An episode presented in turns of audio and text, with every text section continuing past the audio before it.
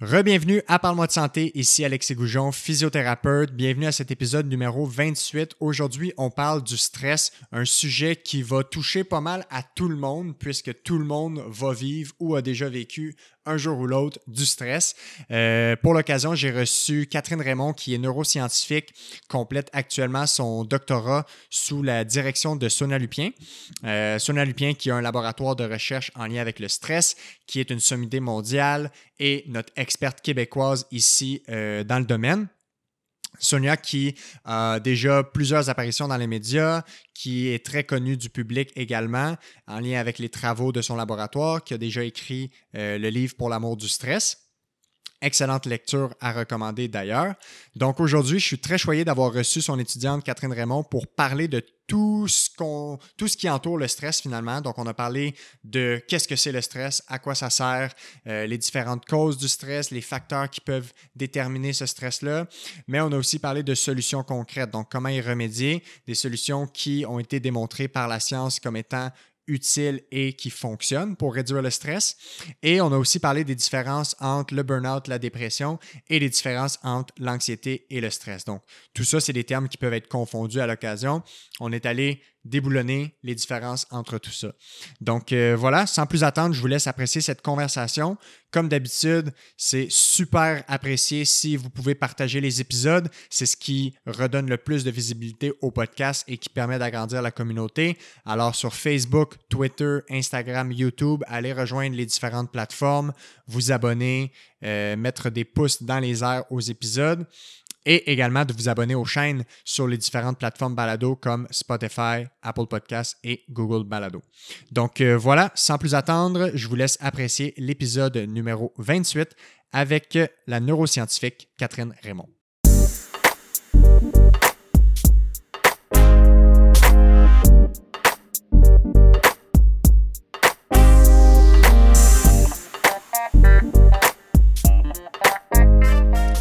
On est parti. Catherine Raymond, bon matin. Bon matin. Comment ça va? Ça va super bien, toi? Ça va super bien. Merci d'avoir accepté l'invitation. Je suis super content. On a fait ça quand même, euh, pas dernière minute, là, mais quand même euh, last notice. Fait qu'on s'est trouvé une date assez rapidement. Fait que je suis très heureux de te recevoir. Initialement, j'avais écrit à Sonia Lupien, avec qui tu euh, fais de la recherche, ou qui tu es un peu comme dans son groupe de recherche, si on veut, exactement. Fait que sous son aile, tu as pris sous son aile comme euh, chercheuse. puis évidemment, Sonia a un agenda de première ministre. Tout à fait. fait qu'elle m'a référé à la personne de confiance qui est toi. Fait que je suis vraiment content de te recevoir. le stress, c'est un sujet qui me passionne, qui fait partie aussi de mon quotidien comme physio avec la clientèle avec qui je travaille. Je pense que n'importe qui qui travaille en relation d'aide a cette composante-là à, euh, à sa pratique. Fait que je pense que c'est un sujet qui de un touche à tout le monde, puis euh, peut-être qu'on a besoin de démystifier beaucoup de choses autour du stress. Je pense que toi, ça fait partie aussi de ton travail. Je sais que tu aimes beaucoup vulgariser. Tu es souvent invité, euh, que ce soit dans d'autres podcasts, que ce soit en, lien avec des, conférences ou autre chose. Fait que ça va être le fun de faire ça ce matin. Oui, merci de l'invitation. Fait que juste pour que les gens comprennent un peu c'est quoi ton rôle ou qu'est-ce que dans quel monde toi tu baignes. Peux-tu me résumer un petit peu ce que tu fais, puis euh, ton titre un petit peu en 30 secondes, une minute? Ouais. Qui suis-je? Exact. Euh, moi, j'ai fait mon doctorat en neurosciences auprès de Sonia Lupien. Euh, donc, puis au, préalable, en fait, si je pars de, la naissance de Jésus, j'ai fait un bac en psycho. Ensuite de ça, un doc en neurosciences. En ce moment, je suis chercheuse postdoctorale à l'UCAM en psychologie. je suis donc bébé chercheur. ouais, c'est ça, j'ai entendu ce terme-là pour lequel tu te définissais. Oui, exactement. J'apprends à faire de la recherche de façon puis en parallèle à ça, je fais un deuxième doctorat en ce moment en psychologie clinique euh, pour devenir euh, finalement psychologue praticienne euh, auprès des enfants. Mais les, les, les, sujets de recherche qui me motivent, c'est vraiment de comprendre les effets du stress sur le cerveau. Fait quand on est exposé à un environnement stressant sur une longue période de temps, comment est-ce que ça se reconfigure tout ça? Hein? Est-ce qu'on se régule de la même façon? Est-ce qu'on est capable de porter attention? comme un individu qui n'a pas vécu du stress chronique? Puis je me pose aussi la question, quand ça arrive chez l'enfant, est-ce que ça donne les mêmes effets sur le cerveau mm-hmm. quand ça arrive chez l'adulte? Hein? Parce qu'on sait que le cerveau de l'enfant est encore en développement, fait qu'il est plus fragile euh, aux environnements stressants. Donc, euh, mes publications, c'est ça, ça baigne un petit peu dans ces eaux-là. Puis, euh, je m'intéresse en ce moment, dans le cadre de, de, ma recherche, mais aussi de mon deuxième doc, à voir comment est-ce qu'on peut traiter le stress exacerbé puis l'anxiété chez l'enfant, justement connaissant cette vulnérabilité-là chez fait lui. Quel genre d'intervention on peut faire pour minimiser les mettons, les conséquences à long terme. Soit minimiser les conséquences ou encore euh, favoriser un bon développement. Ouais, ouais, essayer ouais. de travailler un peu en amont puis voir les programmes qu'on pourrait développer chez les enfants pour détecter les enfants qui sont à risque de devenir anxieux, euh, ceux qui le sont déjà peut-être à un seuil sous-clinique. Et donc, euh, c'est ça, voilà. Puis pour ceux, parce qu'on a, on a name-droppé Sonia Lupien, il y en a peut-être qui la connaissent pas. Je pense que plusieurs la connaissent. Sonia Lupien, qui est un peu, si on veut, la, la leader québécoise canadienne euh, sur le, en recherche sur le stress, puis qui est de renommée internationale, là, qui a vraiment un grand impact au niveau de la recherche, beaucoup impliqué, puis qui a pas mal dédié sa vie professionnelle euh, à la recherche sur le stress, Ouais, si je me trompe pas. exactement, Exactement. Puis en ce moment, elle se voue non seulement à la recherche, mais aussi à la vulgarisation de ce savoir-là. Ouais, exact. Elle a écrit quelques livres, euh, notamment euh, en lien avec le stress. Elle fait des chroniques à la radio. Euh, on donne beaucoup de conférences sur le stress. On essaye vraiment de rendre ça, de démocratiser en fait les connaissances sur le stress parce que ce qui est démontré scientifiquement, c'est que la, même, la meilleure façon de le réguler, c'est de le comprendre. Ouais. Hein, un peu ben, comme bien Comme bien les choses, Ben oui, exactement, tu sais, c'est- la, la douleur, on est capable de la traiter parce qu'on comprend ce qui nous arrive quand on a mal. Hein, Ouais. On met notre main sur le poil, ça fait mal, on sait quoi faire, on l'enlève. Ouais. Quand on est stressé, bien souvent, étant donné qu'on n'a pas appris ce que c'était, on a beaucoup de difficultés à réguler ce stress-là au quotidien ou même à le reconnaître. Mhm, À reconnaître, ah, ces symptômes-là, c'est du stress. OK, bon, ben, je vais sortir ma boîte à outils, je vais, je vais voir ce que je peux faire avec ça. Ouais. Et donc, on se fait que pour mission, finalement, de, de rendre euh, ce phénomène-là plus concret. Ouais, mais qui est une belle mission aussi. Puis on dirait que cette année, avec toute l'histoire de la pandémie puis tout ça, les gens, on dirait qu'il y a beaucoup de, soit beaucoup de cliniciens ou plusieurs chercheurs qui ont, qui ont cherché à justement faire ce pont-là avec le, le- le public cible ou avec le, le monsieur, madame, tout le monde en général. Euh, Peut-être ça nous a donné plus le temps de monter des projets de vulgarisation ou de, de développer des plateformes sur lesquelles on peut faire ça. Hey, vraiment, tu as raison, parce qu'en plus de ça, au début de la pandémie, euh, on, on savait plus, est-ce qu'on a le droit de tester ou pas? Tu sais, en tant que chercheur, ouais, ouais, J'ai-tu le droit de recevoir des participants au laboratoire? Sur- surtout que, par exemple, nous, on travaille en stress biologique. Il faut le mesurer, ce stress-là. Donc, on prend des échantillons de salive pour se faire. Et donc, au début de la pandémie, on était un petit peu coincés. Enfin, On a mis un frein sur tout ce, ce- ce testing-là, si je peux me permettre, sur toutes ces expérimentations-là. Et donc, oui, on avait plus de temps, très temporairement, pour euh, faire de la vulgarisation, chose qu'on faisait déjà auparavant, mais tu sais, on a monté une chaîne YouTube, on participait beaucoup plus euh, Ouais, à ouais, ces efforts-là de vulgarisation. Fait que je pense que ça a donné du bon quand même euh, à ce niveau-là en termes de démocratisation des, connaissances.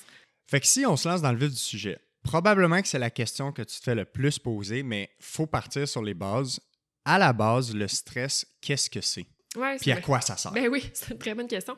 Le stress, là, c'est une réponse biologique. Quand on dit stress, on parle d'une réponse physiologique que le corps envoie pour nous donner la seule chose dont on a besoin devant une menace, de l'énergie. OK? Donc, pour notre cerveau, qu'on fasse un examen euh, qui est super stressant ou qu'il y a une voiture qui arrive vers nous à toute vitesse puis qui menace de nous frapper, il va répondre exactement de la même façon, c'est-à-dire qu'il va produire des hormones de stress, notamment il y a le cortisol, l'adrénaline, la noradrénaline. OK? Puis ces hormones de stress-là ont une fonction, nous permettre de mobiliser suffisamment d'énergie pour combattre la menace. OK? Puis c'est pour ça que si, par exemple, on est dans le trafic, coincé derrière le volant, sagement assis dans notre voiture, là, on a peur d'arriver en retard à un rendez-vous, notre cerveau, lui, ce qu'il se dit, c'est « Ah, rendez-vous en retard égale mammouth. Hein, On est Mhm. stressé. Et donc, il va nous faire sécréter beaucoup d'hormones de stress. Puis c'est pour ça qu'on se sent gonflé à bloc dans ce type de situation-là. C'est parce qu'on a littéralement suffisamment d'énergie pour combattre un mammouth. Là, Ouais. OK? Euh, et donc, à petite dose, le stress, c'est nécessaire à notre survie. C'est notre ami. là. On en Ouais, a mais c'est ça l'affaire, exactement. Il faut un peu se réconcilier avec le stress. Tout à fait. Puis il n'y a pas de pilule magique pour éliminer le stress. On va toujours en ressentir, heureusement. Parce que plus de système de stress égale énorme menace à notre survie. là. Ouais. On a besoin de cette énergie-là, mais bien entendu, l'objectif, c'est de la ramener à des niveaux qui sont convenables pour notre santé physique et notre santé mentale. Ouais. Parce que comme tout, trop, c'est comme pas assez. Exact. C'est tout, tout le temps une question d'équilibre. Mhm. Historiquement, à quoi ça nous a servi, le stress? Si on remonte même à la préhistoire, Ouais. l'homme de Cro-Magnon et tout ça. Exact. Dans le temps des, des hommes des cavernes, là, euh, on avait besoin de ce fameux système de stress-là pour faire les deux seules choses que tu peux faire devant un mammouth, le combattre ou le fuir. Mais dans les deux cas, tu as besoin de larges doses d'énergie. Et donc, notre système de stress, là, à prime abord, il était fait pour qu'on sécrète des hormones de stress une fois de temps en temps. Mhm. OK? Quand on croise une menace sauvage, par exemple, on sécrète des hormones de stress, on mobilise beaucoup d'énergie, on combat ou on fuit, mais dans les deux cas, on la dépense, Ouais. cette énergie mobilisée. Par la suite, le corps revient à un certain équilibre en termes d'hormones de stress, puis on continue notre quotidien. là. Ce qui arrive aujourd'hui, euh, c'est que cette réponse de stress-là, elle arrive plusieurs fois. Chez un individu en santé, ça peut arriver une douzaine de fois par jour. Là. Ah ouais, hein, aussi souvent que ben ça? oui, on s'écrit des hormones de stress parce qu'on regarde notre agenda et wow, il est plus surchargé qu'on pensait. On a peur d'avoir perdu notre téléphone cellulaire, on a Mm. peur d'avoir un rendez-vous, on trouve pas de stationnement, etc. Et donc, à chacune de ces situations-là, on va sécréter de petites doses d'hormones de stress.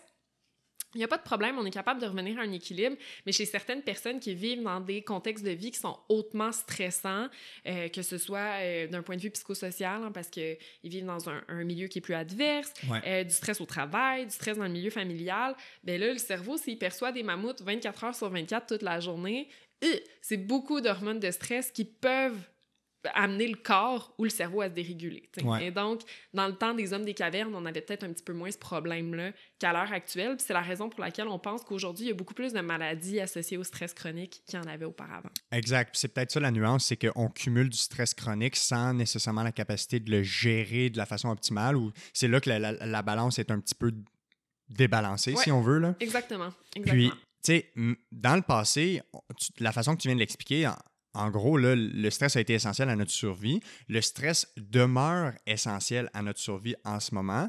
Euh, Il y a beaucoup d'études qui démontrent qu'un un stress bien dosé, ça stimule la performance, ça stimule notre concentration. Euh, faut un peu se réconcilier avec l'image du stress qui est vu comme un peu le gros méchant. Un- L'ennemi. Exactement, l'ennemi. Puis, tu sais, d'ailleurs, Sonia Lupien a écrit le, le- le livre Pour l'amour du stress. Puis, je trouve que son titre est, est très bien choisi. Euh, elle essaie de démystifier. Puis, encore une fois, quand on le comprend mieux, on est capable d'un peu mieux sais- saisir à quoi ça sert. Fait que, toi, qu'est-ce que tu penses qu'on. Ou en fait, c'est quoi le, le, le rôle de la compréhension du stress dans la réconciliation avec celui-ci, finalement? Ouais, tout à fait. En fait, c'est comme, c'est une bonne question. Comme on le disait un petit peu plus tôt, euh, les phénomènes qu'on comprend, on a beaucoup plus de façons à les réguler. Tu sais, comme la douleur, tu sais, on donnait l'exemple, tu te mets la main sur le poil, ça fait mal. Ouais. Tu sais quoi faire? Tu sais, ah, mais je vais enlever ma main. Tu sais, c'est très Ouais. spontané comme réponse. Ce qui arrive avec le stress, c'est qu'étant donné qu'on l'a pas appris, ce que c'était, souvent on va ressentir des symptômes, puis on les comprend pas. On va mettre ça sur le dos de ce qu'on a mangé, euh, de notre fatigue, euh, alouette. Et donc, on a beaucoup de difficultés à se dire Ah, j'ai mal au ventre, j'ai mal dormi, il y a peut-être un mammouth, je vais essayer de chercher, il est où?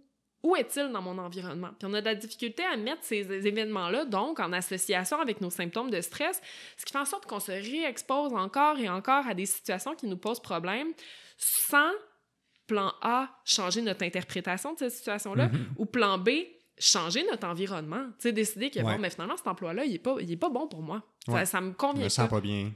Exactement, ces relations-là interpersonnelles ne me conviennent pas. Je vais essayer de les changer ou en tout cas de moins m'exposer à ce type de situation-là. Et donc, on a de la difficulté finalement à poser action parce qu'on interprète mal ce qui se passe dans notre corps. Puis justement, ce que tu disais tantôt, tu, tu- tu parles d'interprétation de ce qu'on sent dans notre corps. Concrètement, sous quelle forme ça peut se manifester? Tu sais, on parle de symptômes physiques souvent, là, tu sais, ou de Mhm. choses qu'on peut ressentir. Ouais. Ce serait quoi des exemples? Bien, il y a deux catégories de symptômes. Les premiers sont physiques, en Ouais. effet, puis la majorité de ces symptômes-là vont découler de la mobilisation d'énergie dont on parlait un petit peu plus tôt. Ok, Donc, ça peut être par exemple des tremblements, euh, le symptôme classique du cœur qui bat la chamade. Ouais, on, on peut même avoir de la difficulté à parler, là, tellement euh, le cœur s'accélère. La raison est très simple derrière ça, hein, c'est qu'on veut amener le plus de sang possible vers les muscles principaux du corps pour avoir plus de force musculaire. Sais. Et donc, le cœur qui bat la chamade, la transpiration euh, en l'absence d'activité physique. Euh, on peut parler euh, d'une respiration qui est accélérée, qui fait en sorte qu'on a de la difficulté à s'exprimer. On a besoin de beaucoup d'oxygène, donc on respire plus rapidement. Il faut se rappeler que c'est un système qui est très primitif. Là. Je sais pas si tu as déjà remarqué, on a des frissons quand on est stressé. Ah non, j'ai jamais remarqué ça. t'as pas ça? Il y a des gens qui l'ont de Plus façon que plus ouais. pro- proéminente que d'autres. les poils s'érissent sur la peau pour qu'on ait l'air plus gros devant notre Ouais, adversaire. c'est ça, exactement. Euh, ça peut être une envie d'uriner qui est urgente.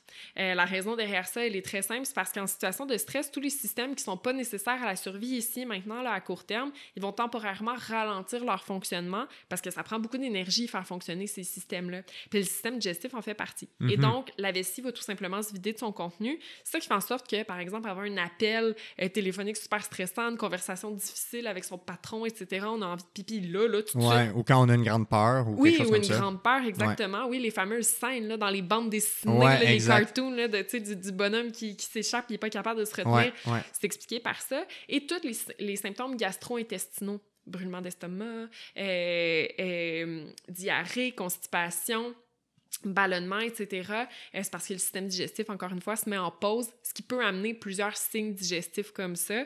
Euh, les gens vont différer dans quels symptômes ils vont présenter de façon prédominante. Il y a des gens qui c'est du reflux gastrique, des brûlements d'estomac. Ah ouais. Il y en a d'autres qui n'ont jamais ressenti ça de leur vie. Pour d'autres, ça va être des diarrhées euh, récurrentes quand ils sont stressés. Et comme tu vois, tous ces symptômes-là peuvent être dus à autre chose qu'au stress. Hein? Ben, exactement. C'est pas, c'est pas unique au stress, ces symptômes-là. Exactement ce qui fait en sorte que c'est encore plus difficile de détecter son stress parce que les gens ils vont essayer de couper tous les aliments possibles, euh, protéines bovines, euh, je mangerai plus de noix, euh, si ça, ça parce qu'ils se pensent intolérants à ces substances-là, alors que dans le fait c'est le stress qui pose mhm. ce symptôme-là.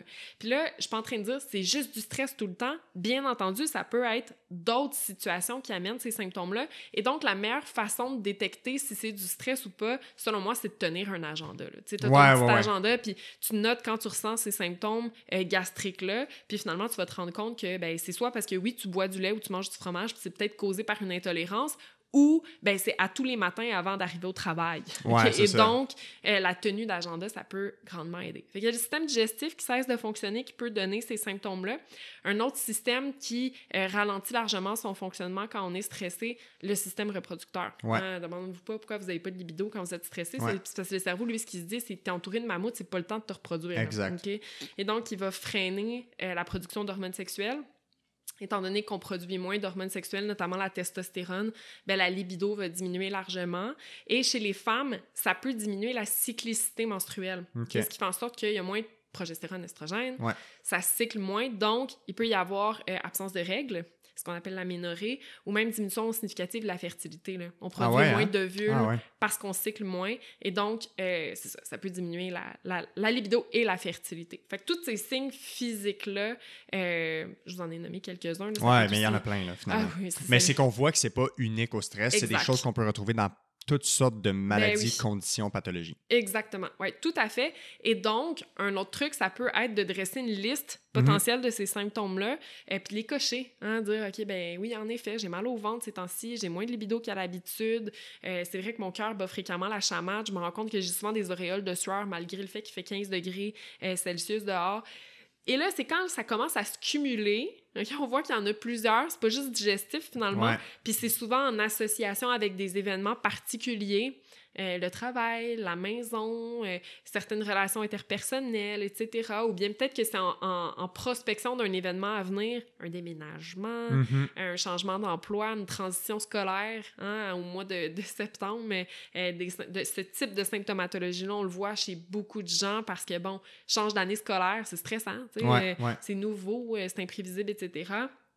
Et donc, il y a tous ces signes physiques-là en première partie qui peuvent être analysés. Il y a aussi des signes psychologiques. Ouais.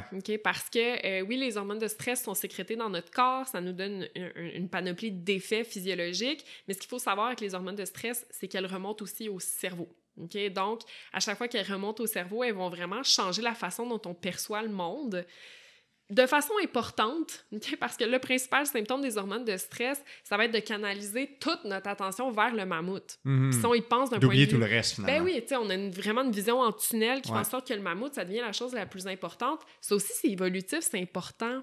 Tu sais, quand le mammouth était vraiment là, un vrai mammouth, là, c'était pas le temps d'aller cueillir des baies. Non, c'est ça, exactement. C'est le temps de chasser le mammouth ou de courir. Exactement. Et donc, aujourd'hui, en 2021, quand les hormones de stress remontent au cerveau, elle mobilise notre attention vers ce que, ce que, ce que notre cerveau croit être un mammouth. Mhm. Donc, c'est ça qui fait en sorte qu'on va ruminer constamment cette situation-là qui nous pose problème.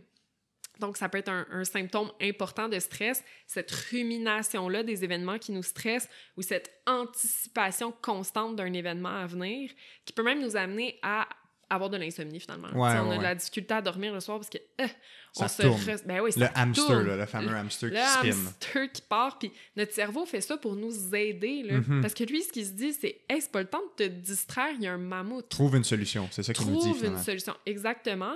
Et donc, nous, on, perçoit le stress comme étant un ennemi parce qu'on se dit hey, ça me donne la diarrhée, puis ça m'empêche de dormir. Mais dites-vous, le cerveau fait ça pour nous aider. Là. Ouais. Lui, ce qu'il dit, c'est trouve une solution, puis à partir du moment où on en trouve une solution, les symptômes partent. OK? Donc, c'est, mais c'est un combat en ce sens où il faut le faire de façon euh, incessante. Ouais. Il faut, faut essayer le plus possible de trouver ces fameuses solutions-là à nos stresseurs. Puis, tu sais, tu as, ouvert la, la- la fenêtre des, des symptômes psychologiques, si on veut. Euh, le fait que l'énergie remonte au cerveau. Puis, tu sais, cette énergie-là, elle est produite par des hormones de stress. Ces hormones-là qui sont quand même des, des drogues, entre guillemets, puissantes, qui ont un effet fort sur le cerveau.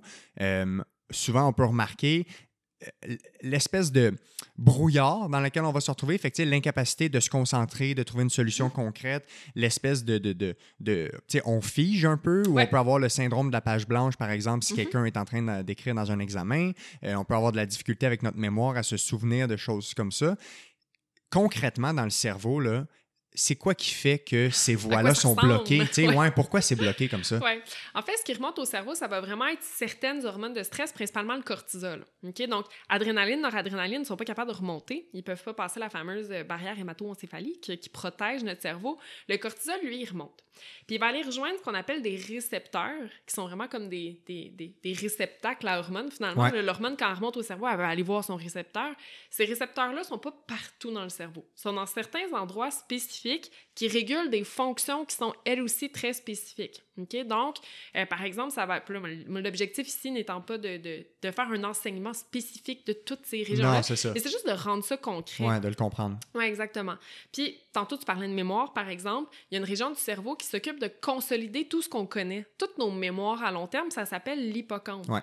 Puis quand les hormones de stress, notamment le cortisol, remontent à l'hippocampe, jusqu'à une certaine dose, ça rend l'hippocampe plus performant. OK. OK? Donc, jusqu'à la- l'atteinte d'un niveau optimal, là, les hormones de stress augmentent notre mémoire. Ça peut nous rendre donc plus performants. Ouais. C'est ça qui fait en sorte qu'à un examen, par exemple, on peut avoir une mémoire amplifiée, une encore meilleure note parce qu'on est un petit peu stressé. ouais, ouais. Et donc, le stress, ça, ça- ça a un impact important aussi chez les athlètes. Absolument. Hein, les Pour la athlètes- performance. La performance physique, etc., parce qu'ils sont plus, sont plus concentrés, premièrement. Deuxièmement, plus, puisqu'ils ont plus d'adrénaline, mais ça donne une meilleure forme physique, etc. Donc, je reviens à mon hippocampe.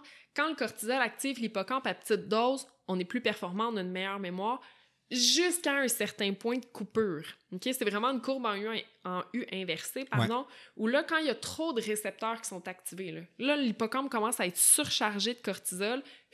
Là, la- la- l'association change de bord. Là, la mémoire diminue. On devient moins créatif Ouais. Pour trouver des solutions. Là, on est pris dans notre tunnel. là, Ouais, vraiment, ouais, on a une pensée qui est très rigide. Euh, là, on commence à être découragé. L'humeur devient plus négative. Et donc, tu vois comment la- la- le fait que les hormones de stress accèdent au cerveau, ça peut être notre meilleur allié ou notre pire ennemi là, au point de vue euh, performance et santé mentale. Mhm. Encore une fois, selon le dosage dans lequel on est Ouais. affecté par ça. Exactement. Fait que c'est pour ça que je disais tantôt, l'objectif, c'est pas d'éliminer le stress de notre vie, on en a besoin. Ouais, On en a besoin autant au niveau de la performance que pour rester en vie. là. ouais, Donc, exact. on a besoin de ces hormones-là. Puis, jusqu'à un certain point, en fait, on a l'impression que, je reprends, plus on est stressé, plus on va avoir de détresse. Mais c'est pas le cas. Jusqu'à un certain point, les hormones de stress font juste en sorte qu'on est plus éveillé, on est plus concentré. Puis là, je parle pas juste du travail, là, on est plus concentré aussi pour nos proches, Ouais, dans notre ouais, vie dans la vie en général. quotidienne. Et on est plus concentré pour lire notre petit livre là, le samedi matin. Euh, donc, ça nous rend plus fonctionnels jusqu'à un certain point, mais il y a un point de cassure où Puis- là, ouais, on a des effets négatifs. exactement. Puis il y a un lien aussi avec la capacité à gérer l'émotion Ouais. dans justement dans cette dans ce point de non retour là il y a probablement des structures dans le cerveau qui gèrent cette émotivité là puis comment ça fonctionne quand on déborde justement là. Ouais. Donc, il y a deux régions du cerveau qui vont réguler principalement les émotions. Euh, je simplifie ça, c'est sûr qu'il y en a plus, mais il y a les deux régions principales. La première, c'est ce qu'on appelle l'amygdale. Ouais. Qui n'est pas celle qu'on a dans la gorge, celle qu'on a dans, Dans le le cerveau. cerveau.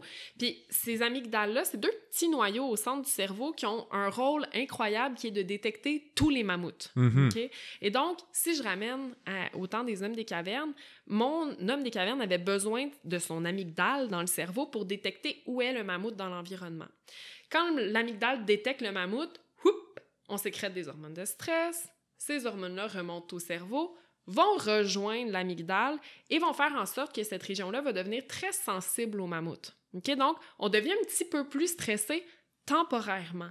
Puis ce phénomène-là aussi advient pour nous aider en ce sens où les mammouths venaient en gang. Ah ouais. Hein? Et donc, quand on en croise un, quand on en croisait un, il fallait être un petit peu plus sensible au cas où son ami soit pas loin derrière. C'est ça. OK? ouais. Donc, Il y a des chances que le troupeau soit là. là. il y a des chances que le troupeau débarque, c'est pas le temps de relaxer. C'est Ouais. pas parce que t'en as combattu un qu'il en a plus. Et donc, temporairement, les hormones de stress rendent notre amygdale un petit peu plus à l'affût. Ce qui fait en sorte qu'au quotidien, quand on a une journée stressante, on cherche le trouble. OK? C'est ça qui fait en sorte que, euh, par exemple, bon, on a une journée, je te donne un exemple où on a une journée zen. Ouais. OK, bon, t'as passé la journée avec tes amis, ça va super bien. Tu rentres à la maison le soir, c'est le bordel. OK, c'est le bordel, ça n'a aucun bon sens. Puis là, tu te dis, chérie, je gère. OK, parce que t'es relax, y'a pas de problème. Puis là, bon, Je tu m'en occupe, tout va bien. C'est ça, tout va bien aller. Le lendemain, t'as une journée super stressante, t'es coincé dans le trafic en revenant, tu te fais couper par quelqu'un, euh, ça va pas du tout. là. T'as eu des mauvaises nouvelles par-dessus des mauvaises nouvelles, ce genre de journée-là, ton cerveau est bourré d'hormones de stress, l'amygdale est hyper sensible, puis là, il cherche le mammouth, là. Parce qu'il se dit, tu vis dans un monde dangereux, je vais t'aider, on va aller chercher les mammouths. Bien entendu, ça fait en sorte qu'il fait plus d'erreurs, Ouais. Parce qu'il est tellement sensible que là, il peut détecter certaines situations neutres comme étant stressantes. Et donc, même scénario que la veille, tu rentres à la maison le soir, tout est correct, mais il y a une cuillère dans le fond du lavabo. Hmm. Puis là, ça passe pas. On va se faire un horaire de ménage parce que là, j'ai-tu l'air de quelqu'un qui peut qui a le temps de gérer la vaisselle? en- bon. Ouais, ouais, ouais. Puis là, ça déborde. Ce phénomène-là advient parce qu'il y a vraiment un servicieux au niveau des hormones de stress qui fait en sorte qu'à un certain moment, on n'est plus capable de distinguer ce qui est menaçant de ce qui ne l'est pas. Ouais. On, on est bourré d'hormones de stress et donc, ça peut amener des réactions émotionnelles exacerbées comme des colères spontanées, euh, des, de la labilité émotionnelle. Il y a des gens chez qui ça va se manifester plutôt en colère. Il y a des gens chez qui ça va se manifester en tristesse. Ouais, hein exact. les larmes, euh, l'impatience, l'irritabilité, etc. C'est vraiment l'amygdale qui va générer ces émotions négatives. Il y a une autre région du cerveau qui est là pour calmer l'amygdale, qui est là pour faire ce qu'on appelle la régulation émotionnelle, c'est le lobe frontal. Mhm. D'ailleurs, c'est la dernière région du cerveau à se développer chez l'enfant. Ouais. Et donc, c'est la raison pour laquelle les enfants, Ok, après ma barre, ouais, ouais. Ont plus de difficultés à, à À gérer l'émotion ou Tout à fait, réguler plutôt. Voilà. Et donc, c'est la raison pour laquelle, euh, pour une petite situation qui nous semble anodine, ben pour eux, ça peut être la peste du monde, la Ouais, crise ouais, de béquille, ouais. etc. C'est parce qu'ils n'ont pas ce fameux encore lobe frontal. C'était pas une vraie phrase. Ils n'ont pas encore cette région-là qui est le lobe frontal pour les aider à réguler leurs émotions. Quand on est stressé, on est comme un enfant. Notre lobe frontal est inhibé. Les hormones de stress vont vraiment venir diminuer l'activité de cette région cérébrale-là, ce qui fait en sorte que c'est beaucoup plus difficile de réguler nos émotions. Mhm. Donc, non seulement on détecte des mammouths qui sont pas vraiment là, mais en plus de ça, on n'est pas capable de venir se réguler rapidement puis adéquatement. D'où l'importance, oui, de négocier son stress au quotidien, etc., mais d'avoir une petite boîte à outils, euh, d'outils qui fonctionnent vite, vite, vite, qui vont permettre de diminuer les hormones de stress rapidement, même si ça dure pas longtemps. Ouais, longtemps, c'est correct, exactement. Puis d'avoir vraiment ces petites stratégies-là pour être capable de, de se réguler Ouais. dans le moment, puis de permettre aux hormones de stress d'accéder un petit peu moins au cerveau. Oui, absolument. Puis on va y revenir tantôt sur les, des différents outils qui fonctionnent bien pour la gestion du stress. Euh, en lien avec le lobe frontal, là, on, on peut le voir un peu comme un, un calmant de toute cette réaction-là, si on veut, ou d'être Ouais. capable de, de dissocier qu'est-ce qui est exagéré de qu'est-ce qui est réel, puis un peu dans la rationalité, si on veut? C'est un peu notre, notre gauge Ouais. de rationalité de la situation? Ouais, c'est une bonne question. En fait, le lobe frontal, il y a plusieurs fonctions. L'une est de réguler l'activité de l'amygdale puis de venir diminuer les émotions négatives. Puis il y a aussi deux autres fonctions qui, elles aussi, vont être très altérées euh, quand on est particulièrement stressé. Et la première, c'est notre attention sélective. Hmm. C'est le lobe frontal qui nous permet de canaliser notre attention vers ce qu'on considère important. Ouais. OK? Donc, tu es concentré au travail, c'est ton frontal qui va te permettre de te concentrer. Tu écoutes une conversation, c'est ton frontal qui te permet de se faire. Et d'ailleurs, chez les individus qui souffrent d'un un déficit de l'attention, C'est exactement ça que j'allais on voit, demander. ouais. oui, on voit une connectivité, euh, un lobe frontal finalement qui fonctionne un petit peu moins C'est bien ça, exactement. ouais. Euh, quand on est stressé, toute notre attention est mobilisée vers le mammouth. hein. Ouais. Et donc, notre frontal fonctionne beaucoup moins bien. Il nous permet moins euh, de nous concentrer sur tout ce qui est neutre, puis ce qu'on Mhm. voudrait tant euh, qu'il soit euh, particulièrement important. Ce qui fait en sorte qu'on peut voir des diminutions de performance assez importantes au Ouais. niveau du travail puis à l'école. On parle d'un un 30 à 40 Ah ouais. hein? de diminution de performance chez certaines personnes. Et donc, si on se projette au milieu scolaire, par exemple, un enfant qui est très stressé peut être en situation d'échec puis tu viens réguler le stress ou l'anxiété chez cet enfant-là, puis il passe à un succès, là. Tu sais, Mm. 40 c'est beaucoup. C'est immense, là. ouais, ouais. exactement. Et donc, il y a beaucoup d'enfants qui se font diagnostiquer à tort euh, un, un- un trouble de l'apprentissage, alors que c'est du stress au milieu familial ou ouais. euh, à l'école. Que ça peut être difficile de démêler tout ça, justement. Ah! D'où l'importance d'avoir Oui. des professionnels de la santé qui sont Vraiment. outillés pour faire le dépistage puis démêler qu'est-ce qui est quoi. Ah, vraiment, c'est- un beau casse-tête. C'est un beau casse-tête même quand on travaille dans ce milieu-là. Ouais. de vraiment venir départager, bon, ça, c'est-tu un TDA, un trouble déficitaire de l'attention, c'est-tu de l'anxiété, c'est-tu un stress exacerbé, c'est-tu... Oh! Donc, euh, c'est-tu la famille qui présente un niveau de stress exacerbé Ouais, qui ouais. vient comme contaminer un peu l'enfant? Bref, l'attention est, est largement affectée par euh, les hormones de stress. Et une autre fonction du frontal qui est particulièrement affectée, c'est ce qu'on appelle la mémoire prospective.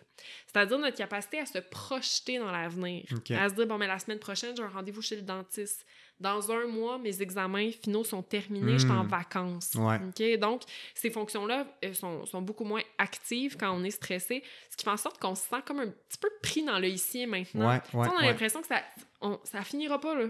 cette Difficulté peut-être même à planifier, à organiser des trucs en, en vue du futur. Définitivement. Difficulté à s'asseoir puis à faire ce qu'on appelle une to-do list, là, Mhm. sais, à vraiment s'organiser. Ouais. Et donc, un- voici un autre élément qui fait en sorte que le stress peut largement euh, impacter notre performance euh, au que. Tout ça, toutes ces fonctions-là du lobe frontal peuvent être affectées dans le cas où on a un, un stress excessif qui, qui dépasse justement ce point de non-retour qu'on Ouais. disait. Tout à fait. C'est quoi les. euh, dans, dans les années et les années de recherche sur le stress, ils ont été capables d'identifier des facteurs qui prédisposent à déclencher un stress. Ouais. Il y en a quatre, si je ne me trompe Ouais, pas. il y a quatre. Puis, Exact. malgré toutes les tentatives, vous ne semblez pas être capable d'en identifier plus que quatre. Non. Fait que qu'est-ce que c'est ces facteurs-là? Puis, ce serait quoi des exemples concrets en lien avec le déclencheur d'un stresseur?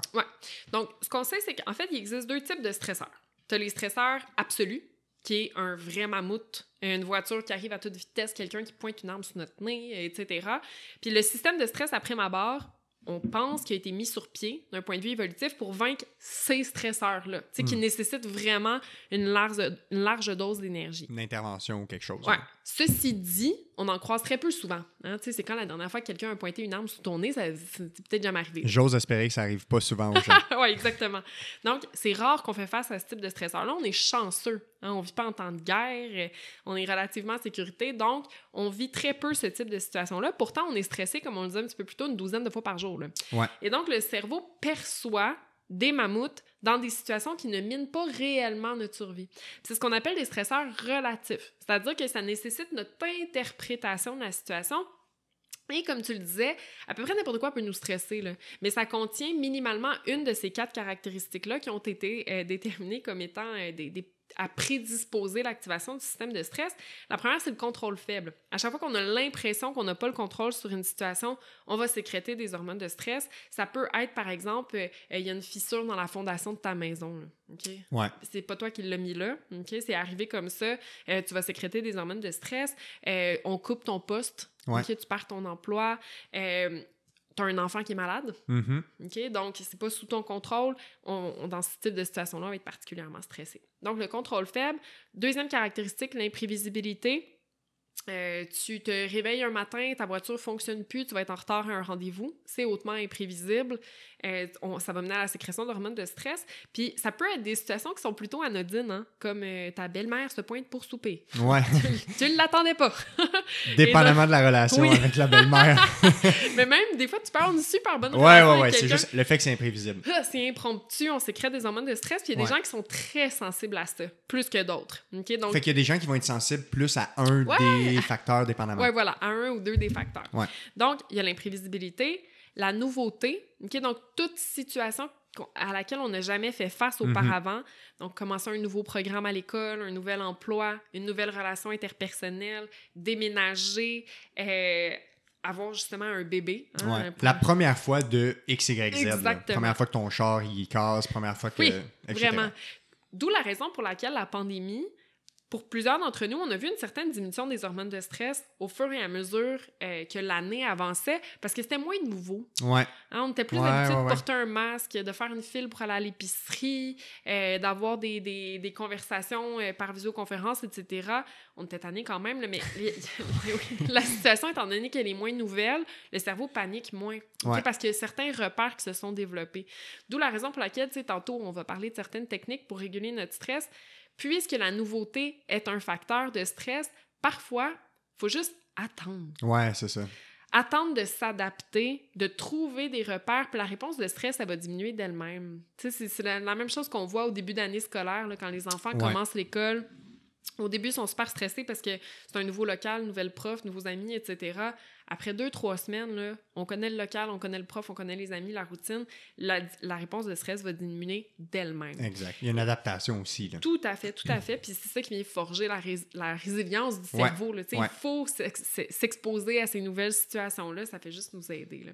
Et donc, la nouveauté va activer le système de stress, même quand c'est des situations qui sont positives. OK? Tu- Depuis tantôt, on donne des exemples. Je veux dire, un mariage, c'est le fun, un bébé aussi. Puis pourtant, on va être particulièrement stressé parce que le cerveau, lui, ce qu'il se dit, c'est ouais, ça a l'air bien le fun.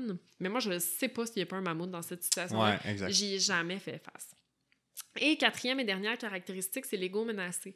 C'est-à-dire qu'à chaque fois que nos compétences sont remises en doute, euh, que notre valeur personnelle est évaluée, euh, que notre personnalité est menacée, on va sécréter des hormones de stress. Et donc, euh, toute situation d'évaluation, Mhm. euh, s'exposer sur les médias sociaux, euh, avoir un conflit interpersonnel avec quelqu'un, hein, pas se sentir Ouais, compétent à quelconque niveau. Fait que ça peut Parler en public, donner des Ah. conférences, des choses comme ça. oui, exactement. Pour certaines personnes, ça peut être particulièrement stressant. Ou même pour quelqu'un, un même individu, ça peut être super stressant, mais il y a une adaptation qui se crée. Et donc, pour Ouais. quelqu'un, s'exposer, par exemple, euh, en public, justement, donner une conférence, ça va être super stressant. Mais là, la 40e fois, ça ne l'est plus. là. Ouais. Parce que l'ego se sent moins menacé, c'est moins nouveau. On a des repères, ce qui fait en sorte qu'on a l'impression d'avoir plus de contrôle sur la situation. Et donc, oui, toutes ces situations d'évaluation-là peuvent être particulièrement problématiques.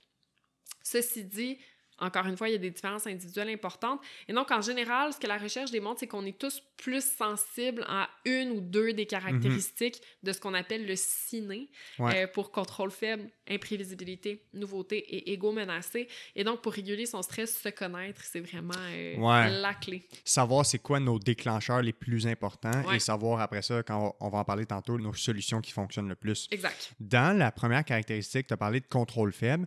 Les- le mot sur lequel j'ai accroché, c'est la perception de contrôle Ouais. faible. Parce que des fois, puis cette perception-là, c'est une perception qui est subjective. Donc, dans la même situation, une personne peut percevoir un énorme contrôle et d'autres un contrôle très faible. Comment on explique, parce que je vois, je vois des parallèles avec la douleur, tu sais. La, la douleur, c'est une impression de, de- de danger réel ou potentiel. tu sais. C'est c'est comme un danger qui est soit réellement présent ou potentiellement là, un peu comme dans ce que tu as décrit des stre- stresseurs relatifs. tu sais. Ça va être dépendant de chaque personne. Euh, c'est quoi le rôle justement de, de cette perception-là ou de cette impression-là de perte de contrôle? Écoute, je vais te donner un exemple. Il y a une étude qui a été faite aux États-Unis chez des parents euh, qui ont un enfant qui souffre d'une maladie incurable. OK? Donc, aucun contrôle sur la situation. Euh, c'est aussi hautement imprévisible, comment est-ce que ça va se lever, etc. Ouais. Puis ce qu'ils se sont rendus compte, c'est qu'un facteur important pour diminuer le stress biologique et subjectif de ces parents-là, c'est d'aller chercher de l'information sur la maladie de l'enfant. Et donc, les, les parents qui s'outillent puis qui essayent de trouver comment ça fonctionne, cette pathologie-là, puis c'est quoi les marqueurs, euh, comment on peut éva- évaluer l'évolution, c'est quoi les traitements possibles pour diminuer la douleur, l'inconfort, etc. Donc, les parents qui vont s'outiller voient une diminution significative de leurs hormones de stress qui est expliquée par une augmentation du contrôle perçu.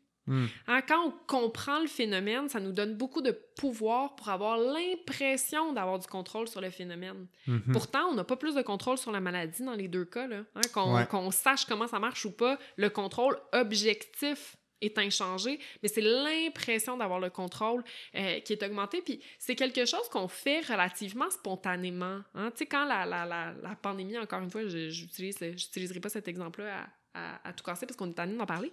Mais, c'est quand même très actuel. Mais les, gens, les gens comprennent. C'est d'actualité. Euh, les gens qui allaient beaucoup lire sur le virus, qui essayaient de comprendre comment ça fonctionne, etc., voyaient un contrôle augmenté ah sur la hein? situation. Oui, puis c'est logique. Hein? Quand on comprend la bête, on a plus de facilité à venir la négocier. Même chose pour le stress. Ouais.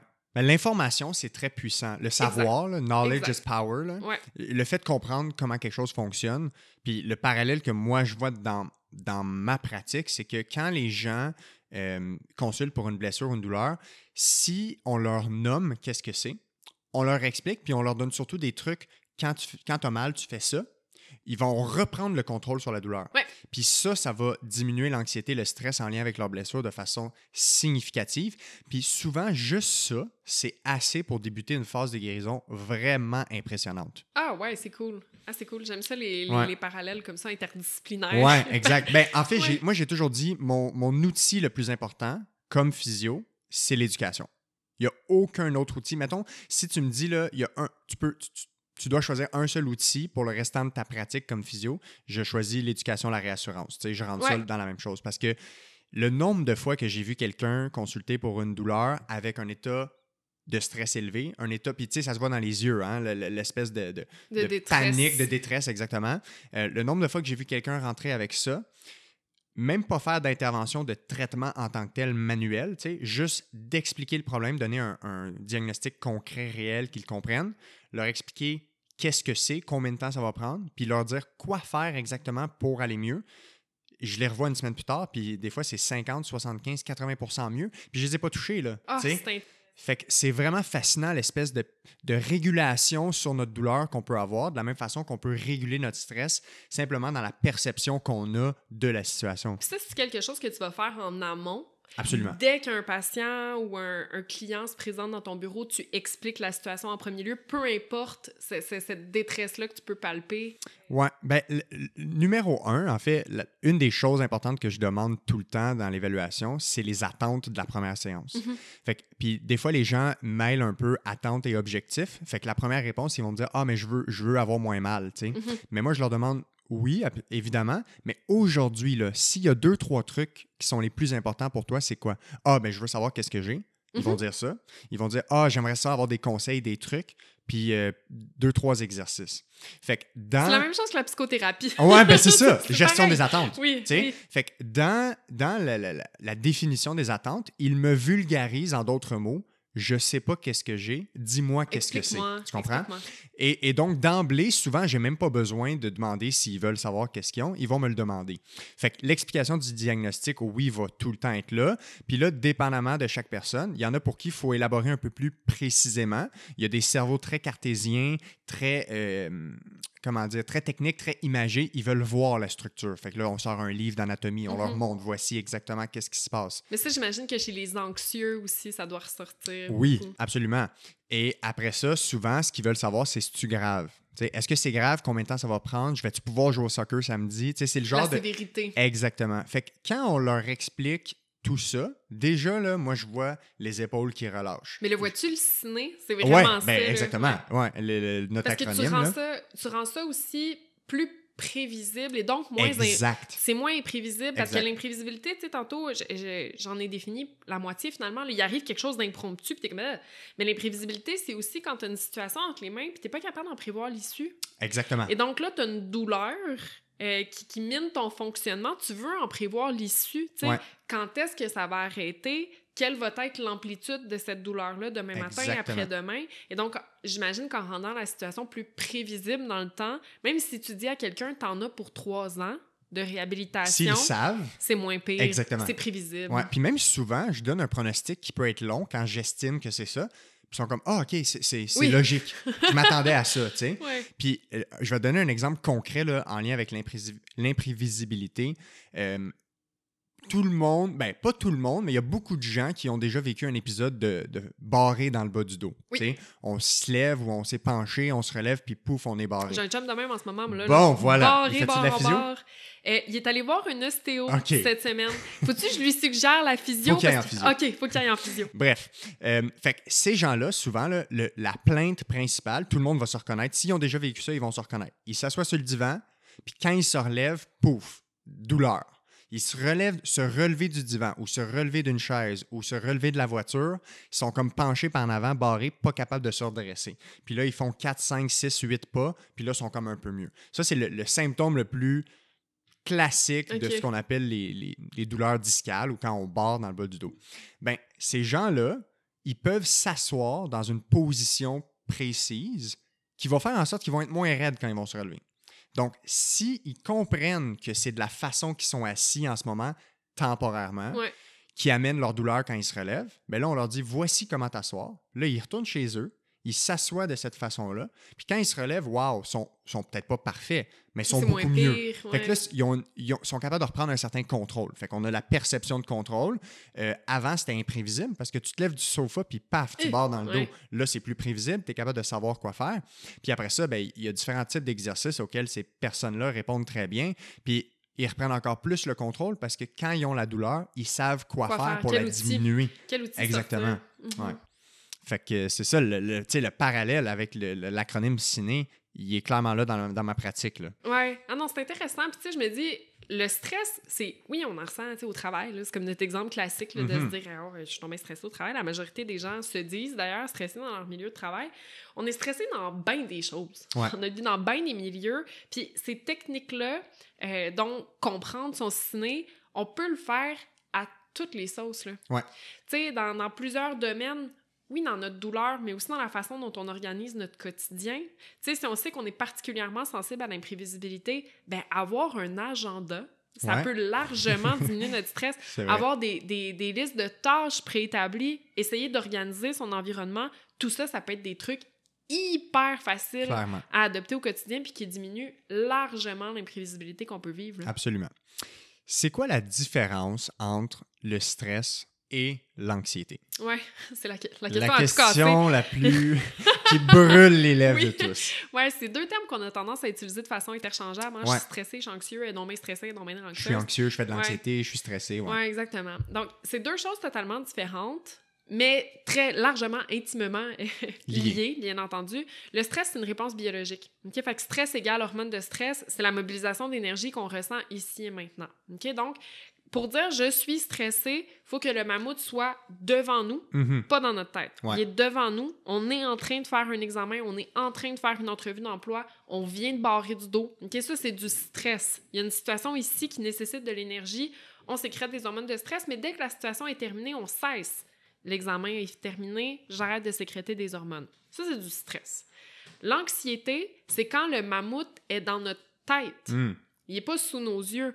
On anticipe la menace. OK? Donc, j'ai un examen demain, je sécrète des hormones de stress, c'est de l'anxiété. Ouais. Bien entendu, il y a un degré, il y a un continuum d'anxiété en ce sens où à peu près 100% des gens entre nous, si on vit un, un événement stressant demain, on va l'anticiper. Ouais, ouais. Donc, ça, c'est ce qu'on appelle un état anxieux.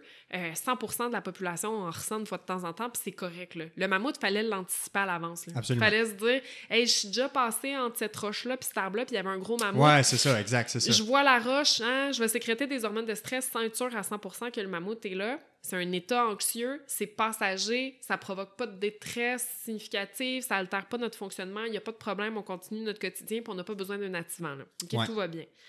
Il y a des gens qui sont une coche un petit peu plus loin, qui ont, qui ont ce qu'on appelle un trait de personnalité anxieux. Environ 30% de la population canadienne score à un certain degré sur la personnalité anxieuse, c'est des gens qui vont avoir cette propension-là, donc cette tendance-là à anticiper à l'avance. OK? Donc, c'est des gens qui sont plus vigilants, Ouais. qui font en sorte qu'ils vont détecter les mammouths beaucoup plus rapidement que quelqu'un qui n'a pas ce trait de Mhm. personnalité-là, mais qui, en contrepartie, va faire plus d'erreurs. Donc, va sécréter des hormones de stress plus souvent que la personne qui n'est pas anxieuse à tort. Donc, ils OK? vont plus souvent voir de mammouths potentiels Ouais. sur un ratio de mammouths réel présent. là. Exactement. Donc, par exemple, il y a un feu qui se déclenche dans un établissement, la personne anxieuse va sentir la boucane bien avant celle qui est non anxieuse. Ouais. Et donc, il y a un avantage de survie important là, au niveau évolutif, parce que cette personne-là va partir avant l'autre. Ouais. Ouais. Par contre, il y a des chances qu'elle parte, mais finalement, c'est le toaster. Là. Ouais, c'est ça. donc, elle fait plus d'erreurs. Mais le trait de personnalité anxieux n'est pas une pathologie. C'est-à-dire que c'est un cerveau qui est programmé pour être un petit peu plus vigilant. Il y a une portion génétique à ça. Il y a aussi une large portion d'apprentissage. Ouais. C'est-à-dire que si tu évolues auprès de parents qui ont un trait de personnalité anxieux, il y a plus de chances que cet enfant-là apprenne par observation que le monde, ben, c'est peut-être dangereux finalement. Fait que je Mhm. vais être un petit peu plus vigilant. Ok? Mais ça, c'est un trait de personnalité. Ouais. Et un petit peu plus loin dans mon continuum, il y a des gens qui souffrent d'une psychopathologie anxieuse. Ok? Puis ça, il y en a plusieurs types.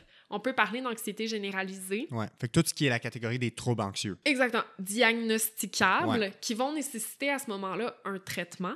OK? Bien souvent une psychothérapie qui est parfois jumelée avec la médication. Ouais. On peut parler, par exemple, d'antidépresseurs qui vont être pris, qui sont euh, très efficaces pour réguler certaines formes d'anxiété euh, de nature clinique, euh, ou on peut parler aussi de, de, de- de médications qui vont être prises en cas de crise, par exemple en cas d'attaque de panique, qu'on qu'on appelle l'Ativan, là, classique ouais, ouais. euh, qui vont être là pour vraiment calmer la réponse exacerbée de stress qui est là à tort. Ouais. OK, le cœur qui palpite, l'impression euh, qu'on va mourir, etc. Cette réponse-là n'est pas adaptative. On veut pouvoir la calmer Mhm. euh, plus rapidement.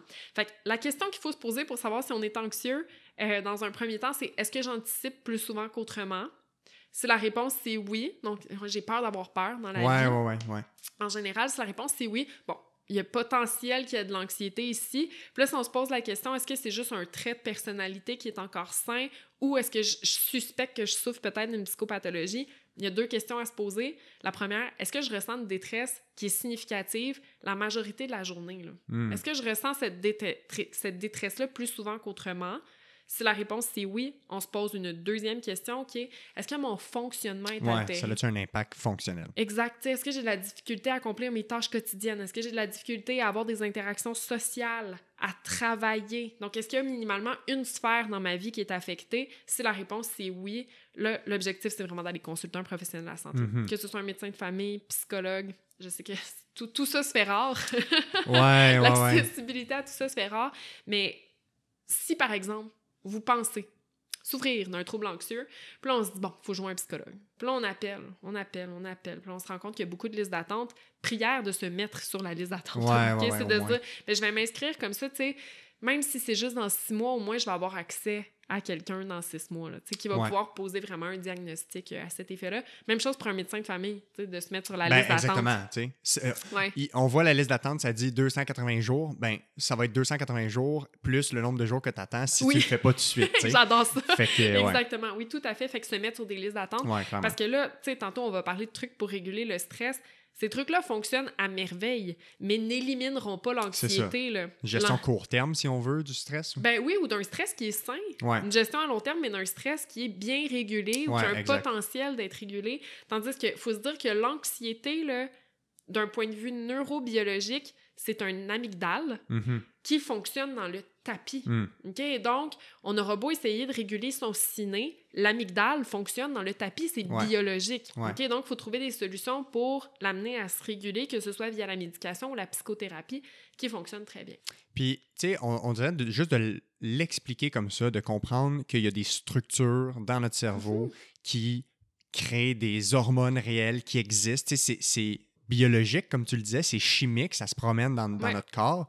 Ça rend les choses plus concrètes parce que, tu sais, la grande sphère de la maladie mentale, c'est tout le temps stigmatisé, c'est plein de tabous, euh, c'est tout le temps, euh, bon, euh, entre guillemets, dans la tête, tu sais, mais c'est quelque chose de très concret qui se passe. Puis c'est pour ça que les médicaments agissent sur des molécules concrètement, agissent sur des récepteurs concrètement, tu sais. Il y a un aspect très, très, très physique à tout ce qui est psychologique, justement. C'est Ben oui. mesurable. Hey, Votre travail, c'est ça, justement, de mesurer ça. Tout à fait. Tu sais, ce qu'on sait, c'est que la, la prise de certains antidépresseurs va être efficace pour diminuer l'anxiété, tu sais, cette espèce d'hypervigilance-là qui peut être ressentie au quotidien. Puis c'est tellement mécanique comme action. Là. La prise d'antidépresseurs, principalement euh, les inhibiteurs sélectifs de la recapture de la sérotonine, là, qui est comme la, la- la catégorie de molécules qui est la plus fréquemment prescrite Ouais. euh, quand on parle d'antidépresseurs, ce qu'elle va faire, c'est calmer l'activité de l'amygdale. Elle va faire en sorte qu'il y a certains neurotransmetteurs qui vont être relâchés vers l'amygdale qui ont un pouvoir de l'inhiber. Mhm. Et donc, cette amygdale-là qui est programmée pour fonctionner dans le tapis, ben, lorsque prise de cette médication-là, quand elle est nécessaire, Ouais. ça va venir calmer l'activité de l'amygdale, ce qui fait en sorte que toutes les mammouths qu'on interprète à tort comme étant des mammouths, ah, finalement, c'était c'était pas un vrai mammouth, la cuillère, là, ben, ceux-là, on va moins les percevoir. OK? Donc, c'est ça qui fait en sorte qu'une personne anxieuse, ben, la prise de médication ou la psychothérapie peut avoir un effet très similaire, voire supérieur là, dans certains Ouais, tout cas, à fait. va venir calmer l'activité de l'amygdale. Puis une autre euh, forme de thérapie qui est merveilleuse pour calmer euh, l'anxiété, euh, surtout le trait de personnalité, mais aussi au niveau de certaines psychopathologies, c'est l'activité physique. Mhm. Ouais. Le sport, ça a été démontré à maintes et maintes reprises, surtout l'activité cardiovasculaire, là, ça favorise la sécrétion de certaines hormones comme les endorphines, Ouais. qui elles aussi ont un pouvoir calmant sur Ouais, l'amygdale. absolument. Fait que, tu sais, tout ça, c'est mécanique. C'est comme on veut calmer ce cerveau-là qui perçoit des mammouths de façon exacerbée. Ouais. Tantôt, tu as, fait un- t'as parlé de. euh, Il y a une composante génétique à ça, ou il y a une Mhm. composante environnementale. Ça me fait penser, puis tu as parlé du lien avec les enfants. Tu sais, les enfants qui sont exposés à peut-être un milieu ou un environnement plus stressant, plus anxieux, peuvent reproduire un peu ce pattern-là ou Ouais. avoir un certain apprentissage. Euh, en douleur chronique, là, le facteur principal le plus associé aux douleurs chroniques chez les enfants, c'est l'anxiété des parents.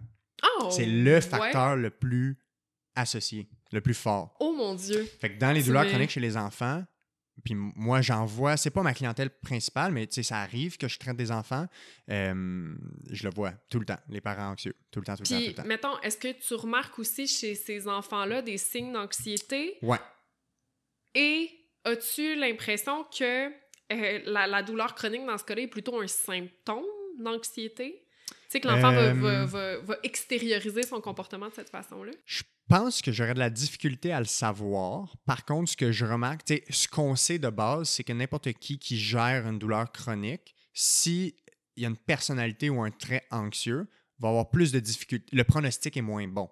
Juste parce qu'on a moins la capacité souvent à, à gérer cette menace-là ou, encore une fois, la douleur, c'est une réelle ou potentielle perception de menace. Ouais. Et donc, si on est tout le temps dans une perception de menace potentielle, ben, le signal douloureux peut être amplifié ou peut être maintenu en boucle, si on veut.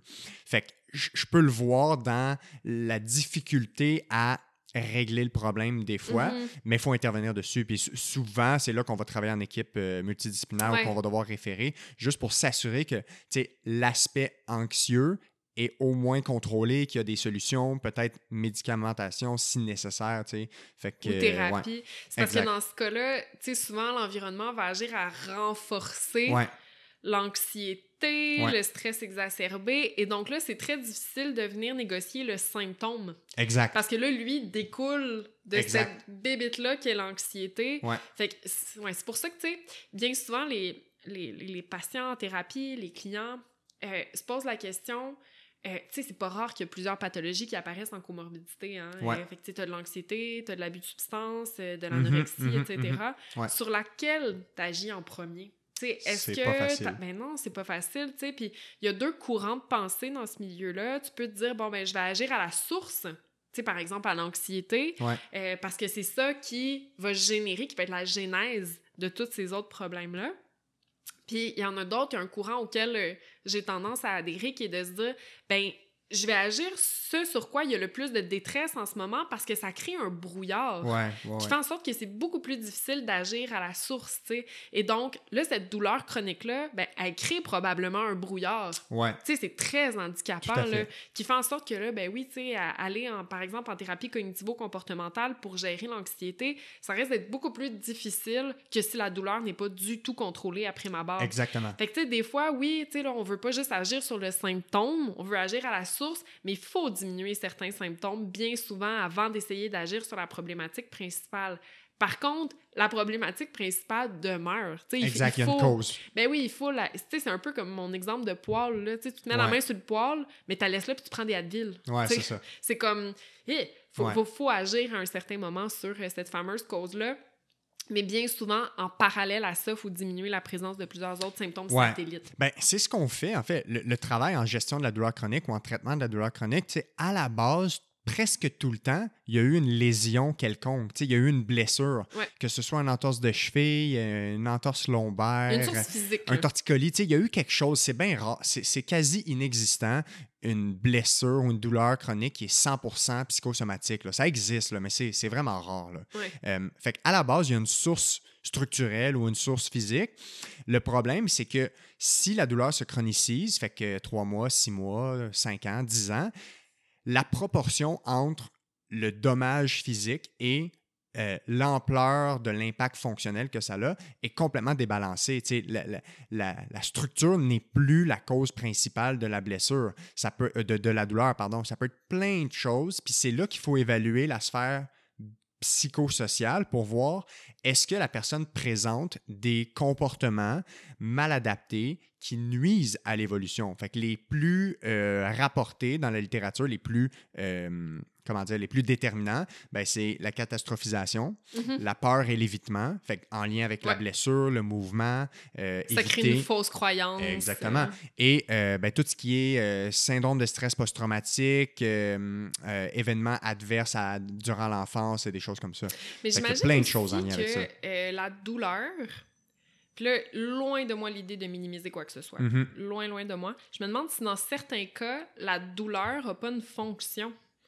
Sais, dans des milieux qui sont potentiellement dysfonctionnels. Je sais où tu euh, vas, absolument. tu sais, Une absolument. fonction de, ben là, j'en ai de l'attention, tu sais, de Exact, mon parent, ouais. de mon, tu sais, il y a quelque chose de réconfortant dans subir un traitement aussi. Tu sais, euh, que ce soit de l'attention du parent ou du professionnel de la santé. Puis quand tu parles de catastrophisation, j'imagine que c'est très associé à ça aussi. Ouais, chez- Mais ce que tu dis existe, OK? Euh, euh, la façon que je le vois, puis cliniquement, je l'ai déjà observé, la question qu'il faut se poser comme clinicien, c'est est-ce que potentiellement cette personne-là peut avoir des choses à perdre de régler en sa douleur? Tu comprends? traitement. Puis moi, il y a déjà quelqu'un, euh, deux, trois personnes qui me l'ont confié. On s'entend, c'est rare que la personne va confier ça. Mais c'est rare qu'elle le sait aussi, Exactement. Puis elle m'a déjà confié, cette personne-là, le jour où j'aurais pu mal, j'aurais plus du tout l'attention de mon conjoint. Oh là là. Fait que c'était une façon potentiellement de, de maintenir un- une, je sais pas, une certaine attention dans la relation. C'est une relation qui allait pas bien. Fait que cliniquement, je me suis déjà fait raconter ce genre d'histoire-là. Fait que c'est sûr que ça existe. Je pense que c'est une euh, minorité ou, ou que c'est peut-être une sous-catégorie euh, dans l'ensemble du portrait. Sais, c'est- très rare que ce serait juste ça. Ben oui. Mais il faut se poser la question tout le temps. C'est sûr que ça peut exister. tu sais.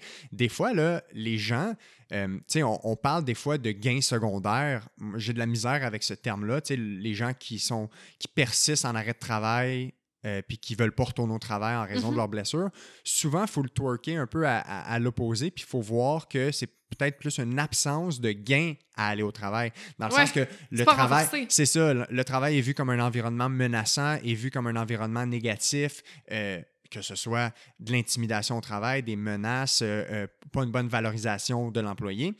Cette personne-là peut avoir aucun intérêt à retourner au travail parce que son, homéostasie, son équilibre de personne est menacé. Est donc, trop perturbé. c'est hein. pas que je veux pas retourner au travail parce que je suis content d'être euh, en arrêt de travail. Il y a personne qui est heureux de pas s'accomplir dans la vie puis d'être seul chez lui à, à gérer sa douleur. C'est juste que on met pas l'environnement de travail dans la façon, dans, dans, l'intérêt optimal de la personne. Et donc, cette personne-là, ben, a plus de positifs, entre À guillemets, éviter, hein. à éviter ça que de retourner. Fait que, tu sais, c'est vraiment multifactoriel. Ce qui peut aussi, parce qu'en clinique, on le voit, là, cette espèce d'évitement-là du milieu de travail, ça contribue à, à augmenter le- le- cette fausse croyance-là que le milieu de travail est dangereux. Exact. Donc, ça contribue à augmenter l'anxiété. Tout à fait. Et donc, j'imagine que ça peut contribuer à augmenter la douleur. Ouais, tout à fait. Ouais. Ben, tu sais, la, la- la douleur, là, voilà comme une émotion. Ouais. c'est c'est la même chose. Il y a des synapses, il y a des, des, il y a des neurones qui vont vers l'amygdale, il y a des neurones qui vont vers l'hippocampe, la mémoire, tu sais, plein de choses. Fait que Ouais. c'est très multidimensionnel. Fait que la douleur, on peut l'avoir comme une émotion. Fait que de la même façon que tu peux rentrer dans un endroit puis te dire, Hum, ça sent comme chez ma grand-mère, Ouais. ben, tu peux ressentir une douleur puis te dire, hey, ça, ça ressemble à quand un chien m'a mordu Ouais, quand j'avais mémoire 6 ans. contextuelle Et voilà, euh, de exactement. la situation. Fait Ok, que, wow. petite parenthèse sur la, la douleur chronique. Très intéressant. Ouais. Euh, je veux qu'on parle un peu des effets potentiellement négatifs d'un stress cumulé chronique. À long terme, euh, probablement qu'il y a différentes, euh, différents faisceaux de conséquences. C'est quoi, mettons, grosso modo, le, le plus important à savoir dans si on ne gère pas ce stress-là ou Mhm. qu'on en cumule de façon chronique à long terme, quels effets ça va avoir sur nous? Oui, c'est une bonne question. En fait, à court terme, ici et maintenant, euh, c'est tous les symptômes dont on parlait plus tôt qui sont physiques et psychologiques. À très long terme, puis là, je peux pas te donner une échelle de temps, en ce sens où ça va beaucoup dépendre de la résistance puis de la résilience des gens. Ça va Ouais. dépendre du type de stresseur, de la quantité d'hormones de stress qui est sécrétée. et ça dépend d'une panoplie de facteurs. Après un certain temps, qui peut euh, s'équivaloir en semaines pour, pour certains, et en dizaines d'années pour d'autres, Mhm. on peut développer des maladies physiques et psychologiques chroniques. Donc, euh, au niveau physiologique, on peut parler par exemple de diabète de type 2, euh, on peut parler de- d'accidents cardiovasculaires. Donc, il y a plusieurs maladies qui peuvent découler de ce stress chronique-là. Et au niveau euh, des psychopathologies, les principales qui peuvent se développer suite au stress chronique, il y a l'anxiété. Ouais. Tantôt, on parlait de composantes génétiques environnementales. On peut aussi devenir anxieux, donc développer des, des attaques de panique, par exemple, ou l'anxiété généralisée, parce qu'on a été exposé à un environnement stressant trop longtemps. Euh, on peut parler d'épuisement professionnel et de dépression. OK? Et on peut parler aussi de fatigue chronique. Mais les, les trois principales, c'est anxiété, épuisement professionnel et dépression. Puis là, je veux juste rassurer tout le monde, on se réveille pas un matin déprimé. là. Non, c'est c'est pas comme ah mon stress il est le fun, c'est le fun, j'ai T'attrapes pas ça la gère. nuit. Non non, exactement. Tu sais, tu te réveilles pas un matin, ah mon dieu, je suis plus capable de sortir du lit puis Ouais. j'ai besoin d'une thérapie, etc. Le corps nous avertit. Mhm. Le corps nous avertit, c'est juste que bien souvent, on va mettre ça sous le tapis parce que euh, on veut pas l'adresser, on fait de l'évitement, on veut continuer à être performant, on veut, on veut pas se l'admettre. hein. Ça dépend beaucoup des milieux aussi dans lesquels on a évolué. Est-ce qu'on peut parler de ça, une émotion négative ou non? Hein? Si tu as accepté ou non? Ouais. Euh, le support social qu'on reçoit, etc. Il y a bien des, des- des facteurs qui peuvent venir moduler hein, cette, euh, cette écoute-là qu'on va avoir vis-à-vis de nos symptômes corporels. Mais il y a une espèce d'étape sandwich là, dans le stress où la première étape est super saine, hein, on mobilise de l'énergie, tout va bien. Troisième étape, on est super malade. Puis l'étape numéro deux, c'est une étape d'épuisement où on ressent beaucoup de symptômes que je vais t'énumérer. Puis là, tu risques de te dire, mon Dieu, mais je, je suis fréquemment comme ça. Puis oui, la plupart des gens oscillent Ouais. entre étape 1 et 2. C'est une étape où on ressent plus de lassitude. On rentre à la maison le soir, on se sent tout le temps un petit peu à bout. Et on n'est plus labile émotionnellement. On a plus de colère spontanée qu'auparavant. On se sent un petit peu plus anxieux, donc plus vigilant qu'à l'habitude. Ouais. Puis un comportement qui revient super souvent à la deuxième étape euh, du stress, c'est l'augmentation des comportements de consommation.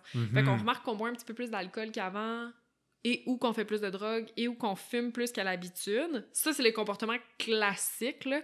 Puis pas de dire « Hey, je passe au travers de ma bouteille de gin à tous les jours. » là. Non, c'est ça. Ça peut être juste de se dire « Mon niveau de base a changé. » C'est pas obligé d'être l'extrême, là. Ça Ben peut être non. subtil par Non, rapport à notre niveau tout. de C'est notre base. cerveau qui se dit j'ai eu une journée stressante, peux-tu me donner un anane? Ouais. OK, donc on veut, ça va venir activer notre système de récompense, ce qui fait en sorte que très temporairement, ça vient nous apaiser. Fait que ça peut être par exemple que auparavant, notre niveau de base, c'était de consommer euh, un petit peu d'alcool le vendredi, samedi. Puis là, tout à coup, c'est ah, vendredi, samedi, dimanche, parce que c'est encore la fin de semaine. Puis là, jeudi, parce que c'est bientôt vendredi. Mhm. Puis là, mercredi aussi, parce que bon, il y a un avec des amis. Fait que tu sais, c'est juste de se dire mon niveau de base change. Là, je parle de comportement de consommation parce que c'est ceux qui sont les plus, les plus typiques. Puis là, il y a tout le temps des gens qui sont comme, Ah, mais moi, je consomme pas. Fait que, tu sais, je suis, je suis à l'abri de ça, pas nécessairement, OK? Dis-toi, c'est tout comportement qui fait du bien vite. Hmm. Fait que ça peut être magasiner en ligne, ça peut être jouer à des jeux vidéo plus souvent, ça Nourriture, peut... plein de choses. Ouais. Nourriture, totalement, manger plus sucré, plus gras qu'à l'habitude. Tout ce qui réconforte le cerveau, temporairement, encore une fois, rapidement. OK? Moi, je le sais, c'est le magasinage. Ah ouais, hein? Ah ouais, je remarque, quand je remarque que je passe plus de temps sur euh, des sites à acheter des cossins, je me dis, ah, OK, je ouais, il y a se de quoi. Je ah, c'est quoi? Tu sais, c'est. Encore une fois, c'est un signal que notre cerveau nous envoie. Il faut juste l'écouter puis se dire comme ah ok bon, je suis plus stressée qu'à l'habitude. Quelles sont mes ressources? Quels sont mes outils? Qu'est-ce que je peux faire? Puis là, c'est le moment de s'asseoir puis de réfléchir Mhm. ou d'en discuter avec quelqu'un. Tu sais, des fois, on est tellement pris euh, dans ce tunnel de pensée qu'on a beaucoup de difficultés à trouver des solutions originales Ouais. À décortiquer ces stresseurs-là, c'est un bon moment pour s'asseoir euh, avec quelqu'un qui est neutre vis-à-vis de la situation puis en discuter. Oui, ça peut être un psychologue, mais ça peut aussi être ton meilleur ami. là. Ouais, ou conjoint, conjointe. Des fois, d'avoir, il y, a un- il y a un avantage à avoir un conjoint, conjointe qui nous connaît, qui est capable de nous observer, puis qui peut nous dire là, ça ressemble à ce que tu Ouais. pourrais avoir comme un stress élevé en ce moment. Oui, exactement. Puis les parents, c'est la même chose avec les enfants. Ouais. Tu sais, de voir ces comportements-là. Puis, tu sais, il y a beaucoup de parents qui sont comme, je sais pas comment intervenir auprès de mon enfant. Je comprends. Sais, bien Mhm. souvent, ça aussi, on nous l'a pas appris. La première étape, c'est de nommer. Ouais. Tu sais, de nommer, hey, ces temps-ci, j'ai remarqué que tu te couches plus tard, j'ai l'impression que tu joues plus souvent à des jeux vidéo, euh, je te trouve plus en colère qu'à l'habitude, sans être dans le jugement, là. je te trouve plus en colère qu'à l'habitude, ça va-tu? Ouais.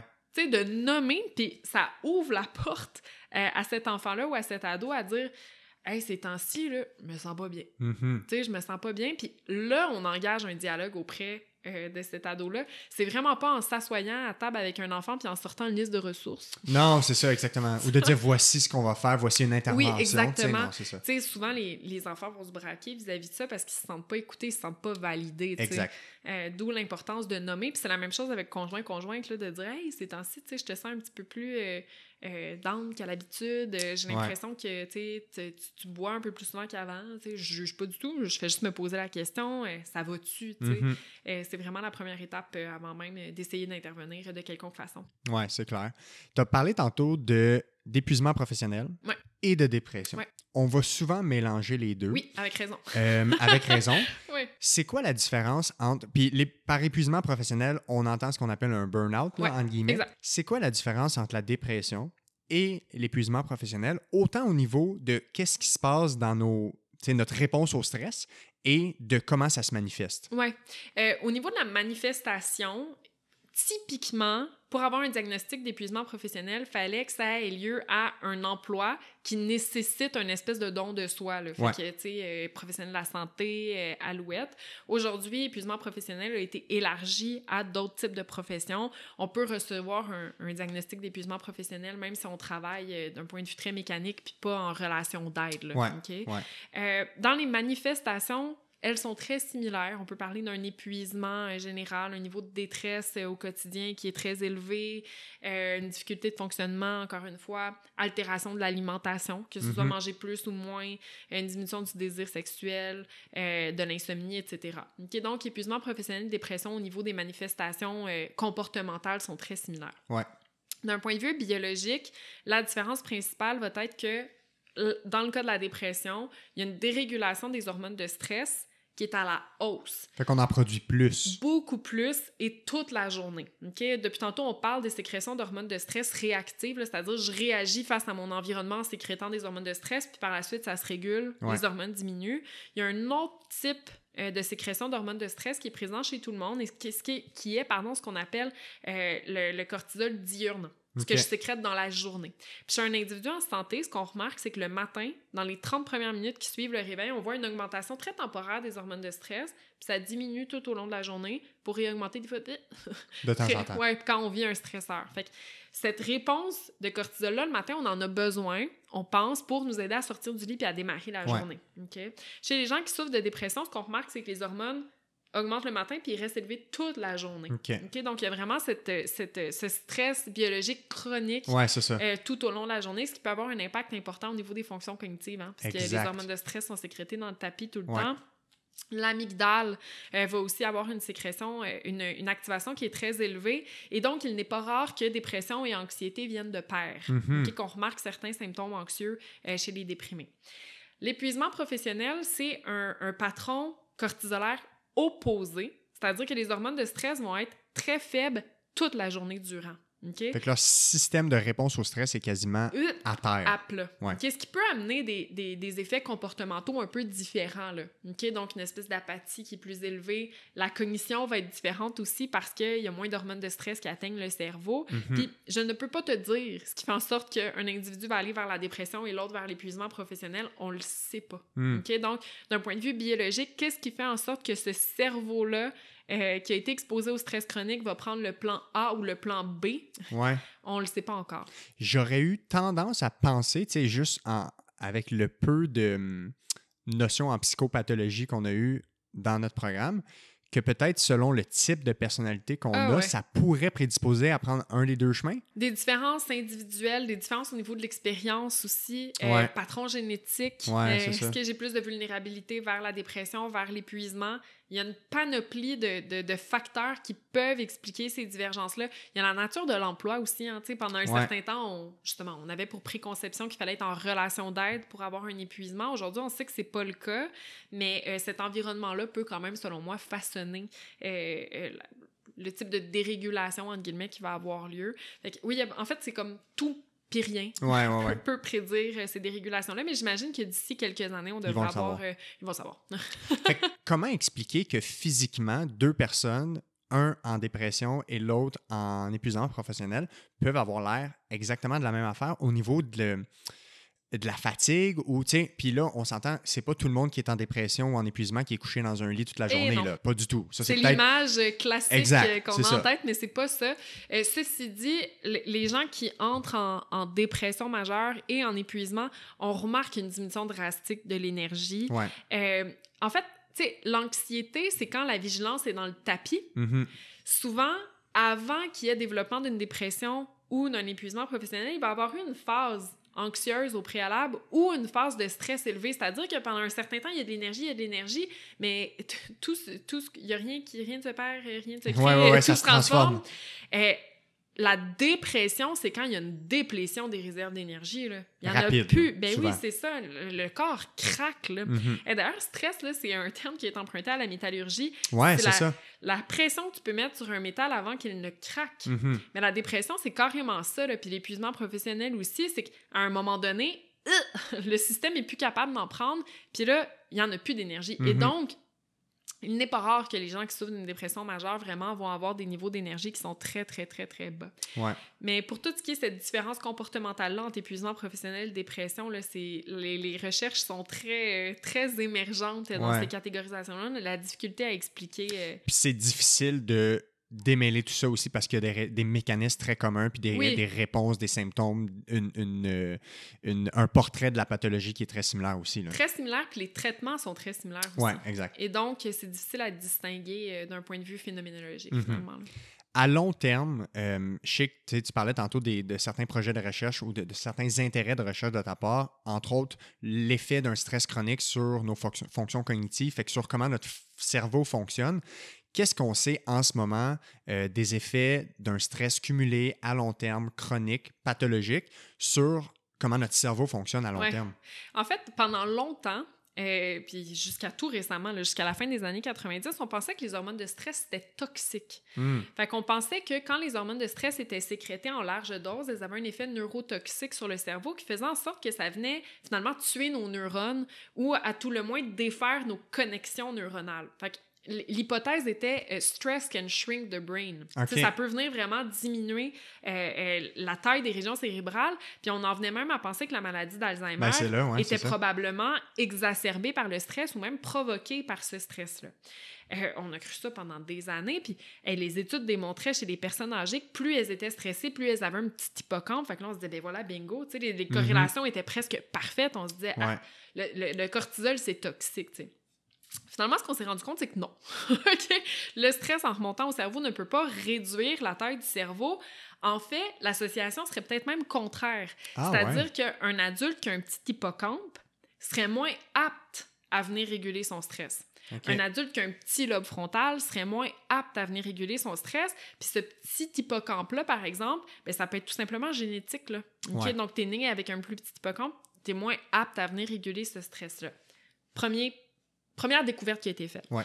La deuxième, qui a été faite plus récemment, puis ce sur laquelle j'ai aussi contribué durant mon, mon doctorat en neurosciences, c'est qu'on sait maintenant que les hormones de stress peuvent avoir un effet toxique sur le cerveau. J'aime pas le terme toxique, là, mais peuvent avoir un, un impact sur le, le- le développement de certaines régions cérébrales chez l'enfant. Hmm. OK? Fait que tant que le cerveau est en développement, il est sensible à ces hormones de stress qui sont sécrétées de façon chronique. Puis ça, ça peut avoir un impact à long terme chez l'adulte. Donc, un enfant qui naît avec un hippocampe normal, d'un- d'un- d'une taille qui est normale, mais qui vit du stress chronique durant le développement de cette région cérébrale-là, parce qu'il est abusé physiquement, sexuellement, négligé, euh, il vient d'un d'un statut socio-économique qui est très faible, il vit la guerre, peu importe le type d'adversité, la sécrétion chronique d'hormones de stress peut nuire au développement de cette structure-là et donc empêcher que la structure s'élargisse Mhm. finalement ou nuire à son fonctionnement à long terme. Ok, C'est-à-dire que l'hippocampe va avoir un volume normal, Ouais. mais il fonctionnera pas de façon normale. Et donc, ce qui a été démontré, c'est que chez l'adulte qui vit du stress chronique, ça peut avoir une panoplie d'effets sur ses fonctions cognitives, euh, moins concentré, difficulté à réguler ses émotions, etc. Mais ça ne viendra pas altérer son cerveau en soi. OK? Donc, tu diminues le stress chronique, tu appliques une intervention quelconque, etc. Les fonctions reviennent par la Mhm. suite. Un enfant qui vit un stress chronique prolongé, peut voir euh, une altération dans le développement de son cerveau qui va faire en sorte qu'à l'âge adulte, il va avoir ces troubles cognitifs-là, Ah, ouais, hein. d'attention, de régulation des émotions, etc. Par contre, les effets sur ce cerveau-là sont irréversibles, entre guillemets, en ce sens où, à l'âge adulte, un, si tu as développé un méga amygdale pendant ton enfance, ben, il- les méga amygdales, ils restent. là, Ouais, ok? ouais, C'est- ouais. La, la structure du cerveau demeure. Ceci dit, le cerveau est très plastique. Ouais. OK? Donc, ce qui a été démontré, c'est que un enfant, par exemple, qui a vécu de l'adversité, une fois qu'il est adulte, oui, il va avoir un plus gros amygdale, il va faire apparier, euh, le lobe frontal est plus petit ou moins actif, ce qui fait en sorte que la régulation des émotions est moins facile, etc. Si on pose une intervention adéquate chez cet adulte-là, ok, que ce soit parce qu'il vit, euh, il fait de la psychothérapie, prise de médication dans certains cas, un bon réseau social, Ouais. le cerveau va venir, le cerveau étant malléable, il va venir créer d'autres connexions Mhm. ailleurs, qui va Mhm. faire en sorte que malgré sa plus petite taille, euh, le cortex préfrontal va être capable de venir réguler les émotions. Fait Ok? qu'il va s'adapter. Il s'adapte. ok? C'est juste que c'est d'autres régions qui vont prendre le relais. Mhm. Donc, on voit aussi ce, ce phénomène-là chez les gens qui euh, font de l'abus de substances, par exemple. Ouais. Il y a certaines régions du cerveau qui vont se déréguler, la régulation des émotions devient très difficile, et donc il y a un beau cercle vicieux qui se crée où on consomme encore plus pour venir se rassurer. Euh, puis c'est ces réseaux neuronaux-là qui sont plus efficaces, euh, ou qui sont même, dans certains cas, plus présents. là. Ouais. On peut voir une dégénérescence de certaines régions du cerveau en lien avec la consommation. Ben, chez ces adultes-là, il y a d'autres réseaux qui peuvent se créer puis qui vont venir mener finalement à une bonne régulation des émotions à long terme. Donc, il y a des effets finalement du stress chronique, pour résumer, sur le cerveau, mais il faut se rappeler que ces effets-là, quoi qu'ils ne soient pas réversibles, par exemple chez les enfants, le cerveau est malléable, puis il peut venir créer ces autres connexions-là, mais il faut adresser le problème. Puis dans ce que tu disais, que c'est surtout pendant les phases de développement du cerveau, on sait que c'est quoi, jusqu'à la mi-vingtaine en général? Sais, surtout là, les phases de développement précoce euh, et, ouais. mettons, intensif du cerveau. Mais tu on a parlé de trois régions euh, depuis le début. On a parlé de l'hippocampe dans un premier temps. L'hippocampe, c'est important pour réguler le stress aussi, hein, parce qu'on vient contextualiser l'environnement. On se souvient chez l'enfant, par exemple, ah, ce parc-là, c'est sécuritaire, je suis déjà venu. Ça, c'est mon parent, c'est sécuritaire. Euh, donc, l'hi- l'hippocampe est une région importante pour réguler le stress. Ça termine de se développer à deux ans. OK. Ok, Fait qu'entre 0 et 2 ans, l'hippocampe euh, se développe principalement. Puis l'hippocampe poursuit son développement jusqu'à très tard à l'âge adulte, mais va être moins sensible aux hormones de stress à ce moment-là. Mhm.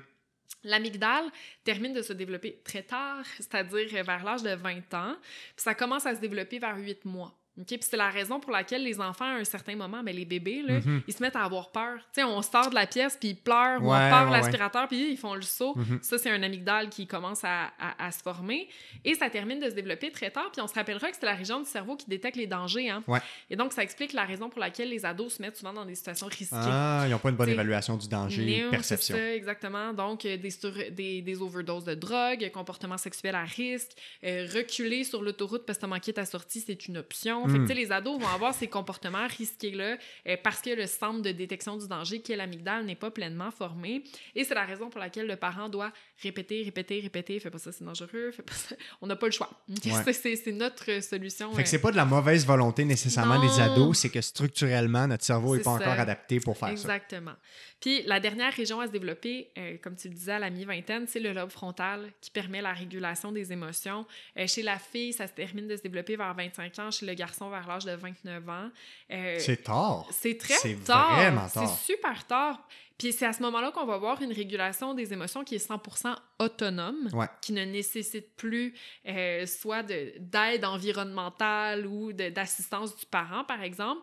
Ça termine de se développer tard, mais ce qui est encore plus impressionnant, c'est l'âge à laquelle ça commence à se développer, c'est 8 ans. Ah ouais. OK, donc l'enfant en bas de l'âge de 8 ans un lobe frontal, il n'y a pas un trou derrière. Non, non, c'est ça, il est là. Le front, il est là, mais il est très inactif et surtout, il n'est pas connecté à l'amygdale. OK. Fait que c'est juste à partir de l'âge de 8 ans où on va voir des connexions qui commencent à se développer de façon efficace vers l'amygdale. Et donc, avant l'âge de 8 ans, l'enfant n'est pas capable de réguler ses émotions de façon pleinement autonome. Hmm. Fait que c'est le fameux pont inhibiteur vers l'amygdale qui n'est pas formé encore. Exactement. Puis c'est la raison pour laquelle, jusqu'à l'âge de 8 ans, le parent joue un rôle très important pour aider l'enfant à réguler ses émotions.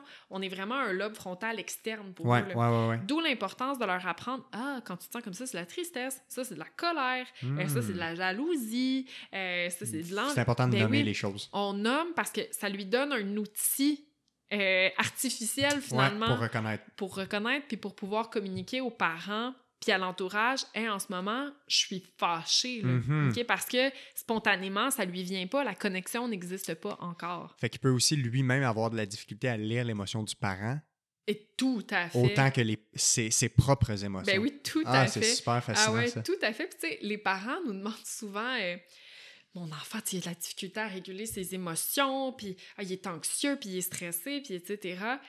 Ce qu'il faut savoir, là, c'est que l'enfant est une éponge. Ouais. L'enfant apprend par observation et donc, avant même d'essayer d'apprendre à l'enfant comment se réguler, il faut incarner Hmm. la régulation émotionnelle. OK? Moi, j'ai un, enfant de deux ans et demi et j'essaye très fort d'y apprendre les émotions, puis etc. Je me dis, mon Dieu, je suis formée là-dedans. là. Ouais, Il faudrait qu'il soit maître en régulation des émotions. Et l'autre jour, je me suis surprise à lui crier après de ne pas crier. tu sais. Ah ouais, hein? Oh, crie pas! Là, je me dis, tu sais, c'est la portion la plus difficile de se dire, il faut que tu incarnes Ouais, ouais. la régulation des émotions parce que lui, c'est comme ça qu'il l'apprend. Crier, c'est correct. Euh, tu sais, être impatient, c'est correct. Être- Et donc, c'est vraiment des éponges qui apprennent. Fait que de penser que nos, nos jeunes bébés enfants de 0, 5, 6 ans sont pas conscients de ce qu'on fait, c'est complètement faux. Ah, Tout ce qu'on fait a un ben oui. impact et tous les comportements qu'on adopte peuvent avoir, peuvent être certainement acquis par l'enfant Ah, éventuellement. tout à fait, tout à fait. Puis l'objectif ici n'étant pas de culpabiliser les parents, n'étant pas de dire, ben si ton enfant est anxieux, c'est de ta faute. Non, c'est ça. C'est pas de dire ça, c'est de donner du pouvoir. Exact. Au contraire, tu te dis, c'est beaucoup plus facile de réguler ton émotion à toi que celle de l'autre. Ouais, tout à fait. Donc, on a beaucoup plus de contrôle qu'on le pense sur la détresse qui est ressentie par nos enfants et on va en vivre toute notre vie des journées stressantes. là. On va être impatient, on va. faut se rappeler que quand on a une journée stressante, OK? On arrive à la maison, on est en colère, ça le fait pas du tout. Ce n'est pas le moment d'avoir des moments de proximité avec l'enfant. C'est pas le moment de donner le bain au petit, là. Ah, c'est intéressant. Il ça. peut sauter une journée, là. Mhm. Puis c'est correct. OK? Ouais. C'est peut-être le moment de faire des respirations, Mhm. de faire un petit peu d'activité physique, d'essayer de se réguler, puis après de donner cette attention-là qui est nécessaire à l'enfant, puis qui est de proximité, tu sais. Ouais, Comme quand on prend l'avion, puis qu'on nous dit, ouais, euh, ouais. si jamais il arrive quoi que ce soit, il y a des masques qui vont tomber devant vous, toujours mettre le sien avant d'essayer d'aider quelqu'un. Mhm. Mais c'est la même chose pour le stress, là. Avant même d'essayer de réguler le stress de quelqu'un d'autre, il faut essayer de réguler le- notre propre stress. Exact. Puis encore une fois, quand tu le comprends mieux, tu es capable de mieux le, le- le gérer. Donc, Ah, si tu comprends mieux que comment ton enfant ce que ton enfant observe, il peut l'adopter, ben, tu es plus capable de peut-être avoir un effet sur toi. Ah, vraiment, c'est tellement plus facile, tu sais. Moi aussi, il y a des journées où je suis complètement dépassée, puis je me dis, mon Dieu, j'ai pas le goût, là. Mhm. tu sais, j'aurais le goût de ouf, juste respirer toute seule. Puis je me dis, sachant que mon enfant est une éponge, puis qu'il ressent tout ce que je ressens, ça me donne comme une énergie de plus, Ouais, ouais, ouais. Tu sais, pour me dire comme, OK, Je vais le faire pour lui. je vais le faire pour lui. Mhm. Ouais, c'est ça. C'est comme une, une double munition, finalement. Exactement. Je veux qu'on donne de l'espoir aux gens avec des Oui. solutions. On a parlé beaucoup de comment ça fonctionne, qu'est-ce qui se passe, c'est quoi les conséquences, les effets néfastes. Euh, il y a l'autre côté de la médaille sur lequel on peut avoir un contrôle. La recherche a démontré qu'il y a beaucoup de stratégies qui fonctionnent très bien, qui sont efficaces pour Mhm. gérer ce stress-là. Tout à fait. Euh, gérer justement l'énergie, parce que tu parlais que le stress, c'est une réponse pour mobiliser de l'énergie, puis que si on la gère pas, cette énergie-là remonte au cerveau. C'est là Ouais. qu'on peut avoir toute ces, cette espèce de brouillard, puis tous les liens avec l'amygdale et l'hippocampe qu'on a vu.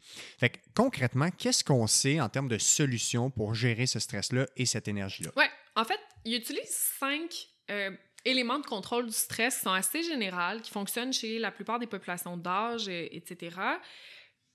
Mais il faut qu'on se souvienne quand même que la principale technique, c'est de comprendre. Mhm. Fait que tout ce qu'on a parlé aujourd'hui, c'est vraiment une technique en soi. OK? Fait à partir du moment où on comprend le phénomène, on est beaucoup plus adapté pour euh, le réguler au quotidien.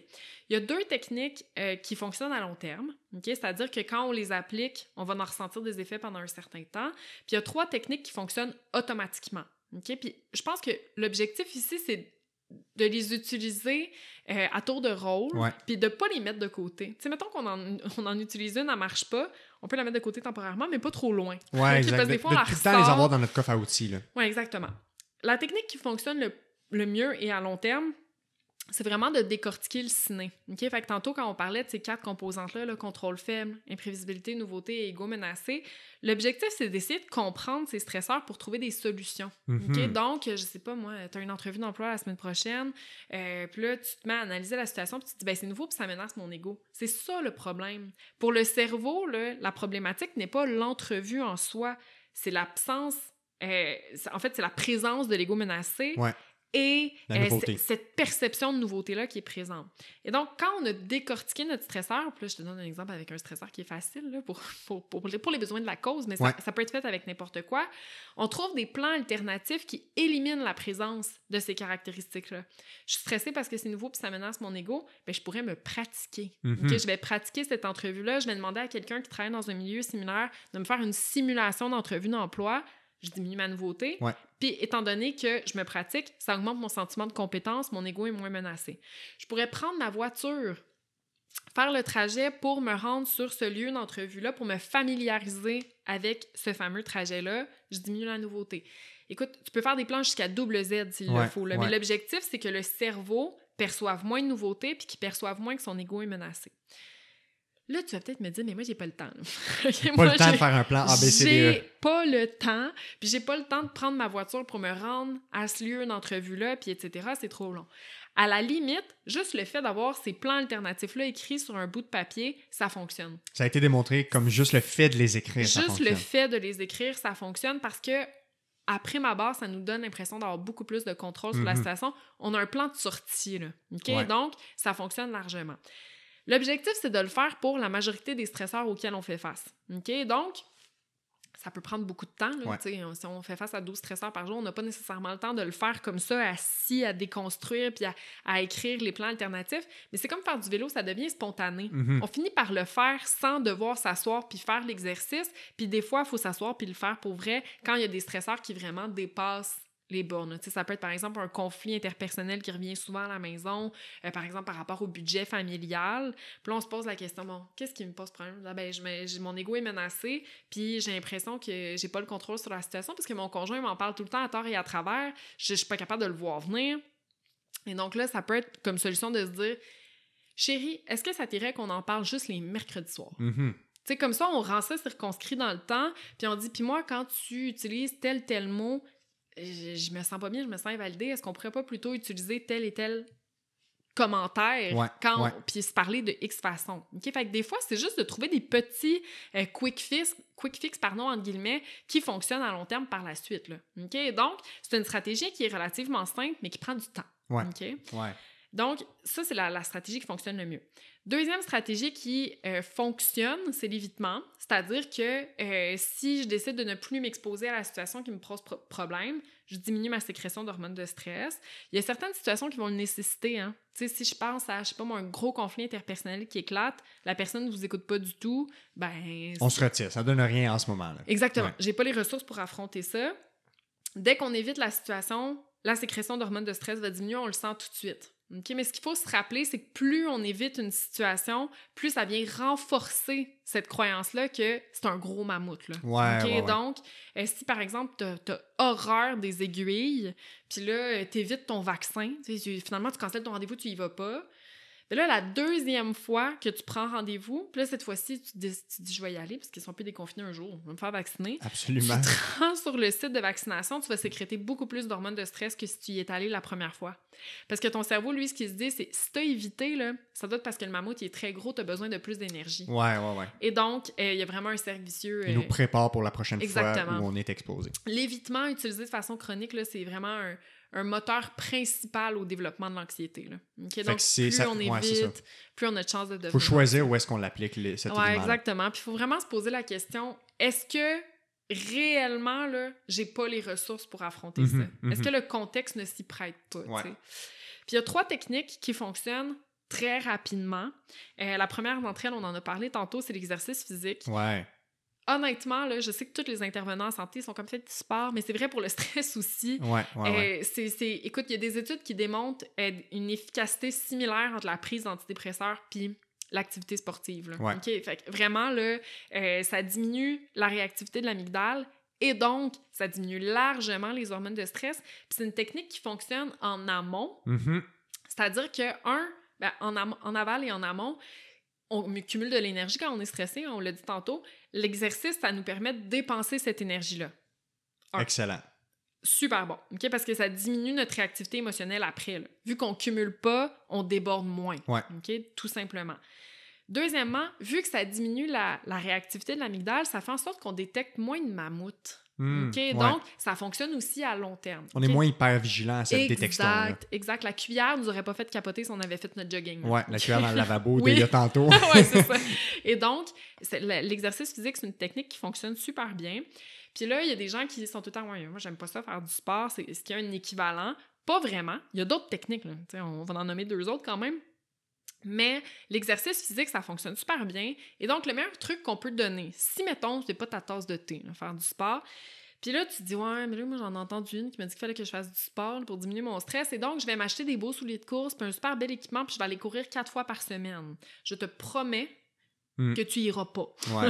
Ou donc, que ça va durer un mois. puis Ouais, puis ce serait beau Ouais. que ça dure un mois. OK? Ouais. Donc, l'objectif, c'est vraiment de trouver une activité qui convient à ta personnalité. là. Ouais. OK? Fait que si tu es une bébite euh, sociale, mais ça peut peut-être être de te dire euh, euh, je vais m'inscrire à un cours de groupe au parc, Exact. je vais ça. rencontrer des gens.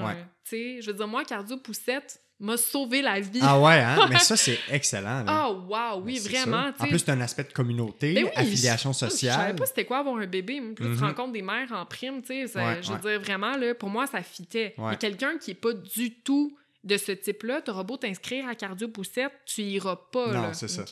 Et donc, ça peut être de se dire, euh, euh, ben écoute, je vais, je vais commencer, je vais essayer de faire, de faire du vélo. Je vais m'en louer un pendant un mois, voir si j'aime ça. Je vais essayer de faire des cours sur YouTube. Euh, donc, écouter des cours euh, puis m'entraîner dans mon salon. Euh, sinon, je vais essayer de m'inscrire au gym. Donc, essayer de trouver l'activité sportive qui convient le plus, finalement. Mhm. Donc, le sport, ça fonctionne super bien. Le yoga n'est pas une technique universelle pour réguler le stress. Ouais. Donc on a, on a fait cette association-là, là, yoga égale résilience. Être- ouais, c'était- c'est sûr que ça va fonctionner pour moi. Il y a bien des gens qui aiment pas le yoga, puis si c'est votre cas, retournez-y pas. Ouais. C'est correct, Ouais. Mais le yoga, ça fonctionne à peu près chez une personne sur trois pour diminuer le stress. Et donc, si ça fonctionne, tant mieux, on Mhm. continue d'y aller. Deuxième technique qui fonctionne super bien, la respiration diaphragmatique. Ouais. Donc, en général, on respire par le thorax. Là, on a tendance à gonfler le thorax quand on respire. Ce qu'on veut, c'est temporairement changer ce réflexe-là pour que ce soit l'abdomen qui se gonfle et se dégonfle. Donc, ça fonctionne mieux quand on est debout, mais ça peut être assis aussi. Là. Ouais. Si par exemple, tu fais un examen puis la panique monte, ça peut être de faire cette respiration-là, même si tu es assis. Donc, on inspire par le nez en gonflant le ventre. Le thorax et les épaules ne bougent pas.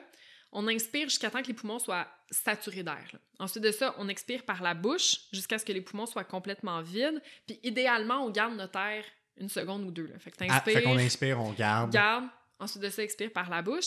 On fait cette séquence-là peut-être une quinzaine de fois. Puis quand on respire de cette façon-là, le diaphragme, qui est un muscle situé sous la cage thoracique, il vient vraiment se gonfler puis se dégonfler comme un parachute. Mhm. Puis quand il effectue ce mouvement-là, ça vient inhiber la possibilité de sécréter de l'adrénaline pendant un certain temps. OK? Et donc, ça vient finalement empêcher l'activité du système nerveux autonome quelques secondes. Bien Mhm. entendu, ça ne dure pas deux ans, on serait toutes morts, là, mais ça dure pendant quelques secondes. Puis parfois, c'est les quelques secondes qui sont nécessaires pour reprendre le contrôle. là. Puis la respiration diaphragmatique, tu peux même l'enseigner à tes enfants. euh, tes- Absolument. puis ça fonctionne vraiment bien, même chez les tout petits. Là. Tu sais, dès l'âge de 2-3 ans, on peut leur enseigner comment respirer. Ils le font pas avec l'abdomen, mais juste faire cette respiration-là, ça aide à regagner le contrôle très rapidement. Là. On en sent Ouais. tout de suite les bienfaits. Et donc, si par exemple, je sais pas, moi, tu veux aider ton enfant à décortiquer son ciné, mais qui est en train de faire le bacon par terre, mais il y a fort à parier qu'aller jouer au parc puis respirer, c'est l'étape 1 avant Exact, c'est ça, c'est oui, avant d'essayer de décortiquer son stress. Libérer l'énergie en Ben premier. oui, libérer l'énergie, diminuer les hormones de stress. Même chose pour nous. Là. Mhm. Tu sais, Si on est gonflé à bloc, c'est pas le temps de s'asseoir avec notre calepin puis essayer de réfléchir à Non, notre stresseur. Le cerveau est bourré d'hormones de stress, on a beaucoup de difficultés à réfléchir. Et une autre technique qui fonctionne super bien, puis qui se décompose en, en plusieurs techniques, c'est forcer la libération d'oxytocine. L'oxytocine, c'est une, une hormone qui est sécrétée par le cerveau et qui est cette hormone que euh, nous allons sécréter euh, quand on accouche. Ouais. hein. Les filles, euh, c'est ça qui va faire en sorte, ben, ça va, un, ça favorise l'allaitement. Ouais. Puis deux, ça favorise aussi le lien euh, avec le bébé. L'oxytocine, on en sécrète aussi dans nos relations interpersonnelles. OK? Fait que, par exemple, la relation avec le conjoint euh, va mener à une libération d'oxytocine qui est très similaire à celle avec euh, l'enfant. Donc, plus il y a d'oxytocine, plus l'amygdale diminue sa réactivité, plus ça nous aide à réguler le stress. C'est la raison pour laquelle passer du temps avec les gens qu'on aime, Mm. ça nous réconforte quand on vit des, des situations qui sont particulièrement stressantes. Donc, ça peut être les interactions sociales. Faire un câlin à quelqu'un pendant une vingtaine de secondes, ça favorise Ouais, c'est vrai, j'avais entendu ça. la sécrétion d'oxytocine. 20 secondes. 20 secondes minimalement, il faut que l'autre veuille. OK, ouais, c'est ça. que ce Faut- Idéalement, c'est un câlin Oui, consensuel. c'est- ça, faut qu'il y ait Ah ouais. consentement, puis que ce soit quelqu'un que tu apprécies, bien entendu. Ouais. Euh, la zoothérapie aussi. Oui. Donc, euh, flatter son animal domestique pendant quelques minutes, ça favorise la sécrétion d'oxytocine chez soi et chez l'animal. Ah, Donc, ouais, hein? la zoothérapie, ça a vraiment été démontré comme étant une technique qui est efficace pour aider à la régulation du stress à court terme. Tu sais, Parce que Mhm. le mammouth, il est encore là, là, mais, Ouais. mais ça nous aide à nous calmer pendant un certain temps. Et une autre façon de libérer de l'oxytocine, c'est de rire. Ouais? Donc, ouais, le ouais, rire euh, favorise la sécrétion d'oxytocine. Fait que ça peut être, par exemple, je sais pas, d'écouter un film qui te fait rire, Mhm. écouter des podcasts euh, qui font rire, passer du temps avec Vidéo des gens. d'humour. Des vidéos d'humour. À l'université, avant chaque examen, le dernier 15 minutes avant mon examen, je regardais des vidéos d'humour sur Mais YouTube. c'est une bonne idée. Mais sans le savoir, c'était Ouais, inné. Puis on dirait, spontané. ouais, on dirait Ouais. que c'est ça qu'il fallait que je fasse. Ben oui, totalement. Non, non, je suis vraiment d'accord. C'est comme. euh, Puis, en fait, je pense que l'objectif aussi, c'est de se les écrire, ces techniques-là.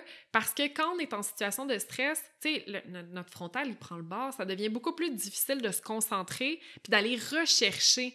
Euh, ces techniques-là. Fait que moi, là, je les ai écrits là, sur mon sel. Puis, tu sais, Ah j'en ouais, parle hein? souvent. Là, Ouais, ouais, ouais. Mais même toi, tu les as écrits. Eh oui, je les ai écrits. Puis quand je me sens pas bien, je ressors ma petite fiche, là, puis tu sais, je les mets en ordre de ce qui fonctionne le plus pour moi à ce moment-là, parce que Mhm. ça change à travers le temps. Puis je suis comme, OK, ouais, je file pas, je vais aller faire mon jogging. Ouais. Même si ça me tente pas là, là, je vais aller faire mon jogging. Puis des fois, je ressens pas l'effet tout de suite en revenant, mais ça va peut-être être 30 minutes, une heure après, je, ah, je me sens plus calme, tu sais. Mhm. Et donc, c'est non seulement de connaître les techniques, mais il faut les appliquer.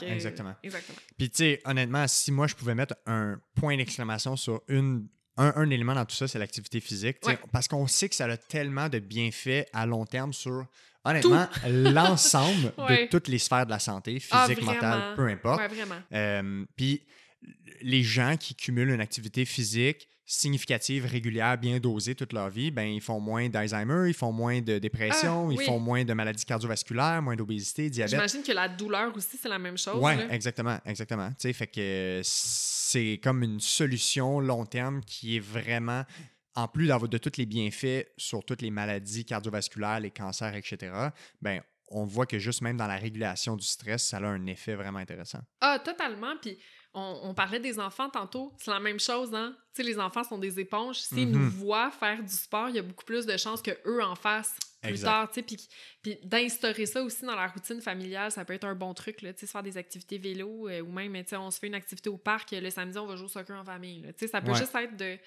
Non seulement ça va favoriser la dépense d'énergie chez soi, mais aussi chez l'enfant. Ouais, Quand ils sont gonflés à bloc, c'est vraiment une technique euh, hors, hors pair. absolument. Puis tu as parlé de l'appartenance sociale. Tu toi, par exemple, avec Cardio Poussette, l'appartenance à un groupe stimule la motivation Ouais, à faire cette activité-là. Ouais, vraiment. Puis c'est important aussi que les gens choisissent quelque chose qu'ils vont aimer. C'est correct de tester parce qu'on peut-être quelqu'un qui ne fait pas d'activité physique régulièrement, il ne sait pas encore ce qu'il aime. Fait que c'est important de tester, mais faut pas se forcer à faire quelque chose qu'on n'aime pas. On va pas le maintenir dans Non. le temps. sais. Faut que, ce- faut, que- faut que ça ait un. faut que ça stimule plaisir et sens chez cette personne-là. Puis ben, quand l'affiliation sociale ou l'appartenance à un groupe est là, souvent c'est pas mal plus c'est pas mal plus facile de la pratiquer puis de la maintenir sur le long terme. Vraiment, vraiment. Fait que des fois, ça peut être aussi de s'inscrire à des activités avec nos amis. Ouais. Moi, je m'entraîne fréquemment avec comme deux, trois de mes amis. On s'est inscrits euh, à certains cours ensemble, fait que ça nous permet de nous voir. Tout à fait. Puis, euh, ce que la recherche démontre aussi, c'est que, euh, comme pour beaucoup de choses, quand on est évalué, on a plus de chances de s'y euh, soumettre. Ah? Donc, euh, ça a été démontré que certaines applications mobiles qui sont efficaces pour favoriser le sport. OK? Donc, euh, avoir par exemple une montre intelligente qui dit comme, hey, aujourd'hui, tu sais, t'as pas fait ton, ton Il te 30 manque minutes. 2000 pas, Oui. ou ouais, peu importe, Ouais. là. Avec moi, ça fonctionne très bien. Ouais. Étant compétitive de nature, là, moi, quand ma montre me dit que je suis due, j'ai tendance à, à- à- à m'y plier. Puis là, je suis en train de dire à tout le monde d'acheter une montre intelligente, mais c'est d'essayer de se trouver un truc Mhm. Pour nous amener à nous mobiliser pour se faire, finalement. exactement. En terminant, j'aimerais ça te demander, ce serait quoi ton top 2 ou top 3 messages clés en lien avec le stress? Dans tout ce qu'on a discuté aujourd'hui, si tu avais une minute là, Ouais. pour parler du stress à quelqu'un, puis tu devais y dire les deux, trois points les plus importants pour toi personnellement, ce serait lesquels? Euh, Il y en a beaucoup. Euh, le premier, je pense qu'il faut se rappeler que le stress, c'est bénéfique. Mhm. OK? Fait que l'objectif n'est pas de l'éliminer de notre vie, on en a besoin. Ouais. Puis c'est d'essayer d'apprendre à l'utiliser comme un allié. Mhm. OK? Deuxièmement, je, je- je sais que je parle beaucoup d'aspect parental là, parce que, bon, je, je travaille dans ce milieu-là, puis, puis j'ai un enfant, mais de se rappeler qu'on est des guides importants euh, pour ces jeunes-là qui sont autour de nous. Et donc, si on le fait pas pour soi, euh, de se rappeler qu'ils Ouais. apprennent, puis c'est même pas de se dire ils apprennent de nos mauvais comportements, au contraire, de se dire ils apprennent de nos bons comportements. Ouais. Tu sais, ils apprennent euh, en nous regardant c'est quoi une bonne régulation émotionnelle, puis à quoi ça ressemble euh, quelqu'un qui se régule. Puis, euh, troisièmement, je pense que c'est important de dire que c'est un travail de longue haleine. Ouais. Fait que la, la majorité, finalement, des techniques qu'on applique aujourd'hui fonctionnera pas encore dans une semaine. Il Mhm. faut le refaire, puis malheureusement, il faut le faire pour le reste de notre vie.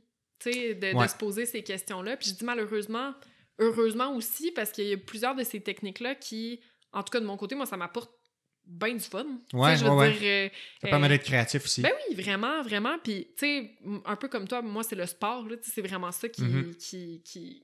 C'est la technique Ouais, ouais, ouais. A1 qui fonctionne pour moi, pour m'aider à me réguler. Mais ça n'a pas toujours été ça, là.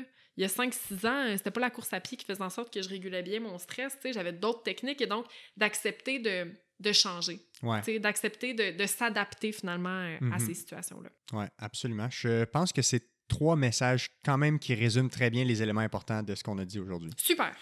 Si les gens veulent en savoir plus, Oui. je sais que euh, Sonia Lupien, sur sa page Facebook, je ne sais pas si elle est active sur d'autres réseaux, mais elle fait beaucoup de vulgarisation. Tout à fait. Tantôt, tu as parlé d'une chaîne YouTube. Moi, je ne suis Ouais. pas au courant. Fait que peut-être donner l'information. Oui. Mettons, les gens, ils veulent savoir là, des bonnes sources d'informations vulgarisées sur le stress. Où est-ce qu'on peut, on peut avoir accès à ça?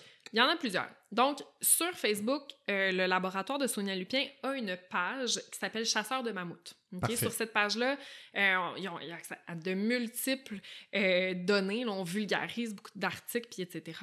On a aussi un site web euh, dans le laboratoire de Sonia qui est stresshumain au singulier.ca. On fait beaucoup de vulgarisation scientifique à ce niveau-là. Sonia Lupien a aussi une page personnelle où elle fait de la vulgarisation scientifique euh, Sonia Lupien, chercheuse Ouais, en, neurosciences sur Facebook. Ouais, sur Facebook. L'an dernier, on a créé une chaîne YouTube avec euh, moi-même, Sonia Lupien, Marie-France Marin, Ouais. euh, avec qui je travaille. Maintenant, c'est avec elle que je fais mon postdoctorat. Et euh, Pierrick Plusquelec, on est quatre chercheurs dans le domaine du stress. Puis on a créé une chaîne YouTube qui s'appelle euh, Stress et COVID, quatre chercheurs et un virus. Hmm, on a fait cool. une dizaine d'épisodes où on répond aux questions les plus fréquentes du public en ce qui a trait au stress. Et euh, moi, je suis allée plusieurs fois au podcast de Pierre-Bruno Rivard qui s'appelle Le corps et de sable. Oui, oui, oui, j'ai vu ça passer Ouais. quelque part. Euh, Pierre Bruno qui a euh, un podcast humoristique, c'est un humoriste. Ouais. Il y a ce podcast-là depuis, mon Dieu, presque 10 ans. non, je sais pas, peut-être comme 5-6 ans qu'il fait ce, Avant même que les podcasts existaient. Avant même. Non, mais honnêtement, le euh, PB, c'est un des premiers qui a fait ouais. Un, un- un podcast en humour. Ouais, là. Mike Ward puis lui, je pense, les sont les Ouais, deux c'est ça. pionniers. Ouais, c'est ça exactement. Puis euh, euh, c'est ça. Donc PB a un podcast, puis il y a une section dans euh, son podcast qui s'appelle Les Curieux Rivards. Cool. Euh, puis euh, je suis allée à une dizaine d'épisodes avec lui, fait qu'on a résumé bien des aspects en stress. Puis PB et moi, on se part aussi notre podcast cet été, fait que vous pouvez suivre ça. Oui, ça s'appelle Nice. Selon une étude, on a reçu euh, des, des- du financement euh, des cool. fonds de recherche euh, du Québec en santé pour faire ce podcast-là. Puis on va faire de la vulgarisation en stress puis en santé mentale. Ça va commencer Donc, quand, ça? Euh, on a euh, tout notre tournage de bouquet euh, pour le mois d'août. Parfait. Puis ça devrait sortir à une fréquence hebdomadaire l'année prochaine. Quelque part à l'automne, genre? Oui, exactement, à Bon. partir de l'automne. Fait que c'est pas mal ça. Puis on a aussi une page Instagram au laboratoire de Sonia euh, qui, qui est plus pour les enfants et les ados, là, si jamais euh, il y a des auditeurs que c'est leur population cible. Ça s'appelle Mon stress et moi. OK. Euh, puis euh, c'est de la vulgarisation pour les enfants, les adolescents. Puis ça aussi, on avait reçu du financement pour ce faire. Fait qu'il y a- il y, a des graphistes qui ont travaillé là-dessus. C'est vraiment beau. Les filles ont fait un, un travail incroyable Super. à ce niveau-là. Fait que les gens ont vraiment l'embarras du choix. Ben, pour les Mon ressources. Dieu! Je vais essayer le plus possible de toutes mettre ces ressources-là dans les publications. Comme ça, les Oui. gens, tu sais, sur Facebook, quand je publie Ah, les extraits formidable. ou Instagram ou peu importe, là, fait que je les mettrai accessibles pour Oui. que les gens puissent les avoir Ah, avec super. un lien Je te cliquable. remercie. Si tu veux, je te les écrirai. Absolument. On va tout regarder ça. Ah, génial. Merci. Fait que merci énormément. C'était vraiment un plaisir. Je pense qu'on va peut-être battre le record du plus long. Sinon, on, est peut-être à deux minutes près. Là, fait que, On étire, tu sais. Non, c'est ça. fait que merci beaucoup. Puis au plaisir de se reparler euh, dans le futur. Merci à toi.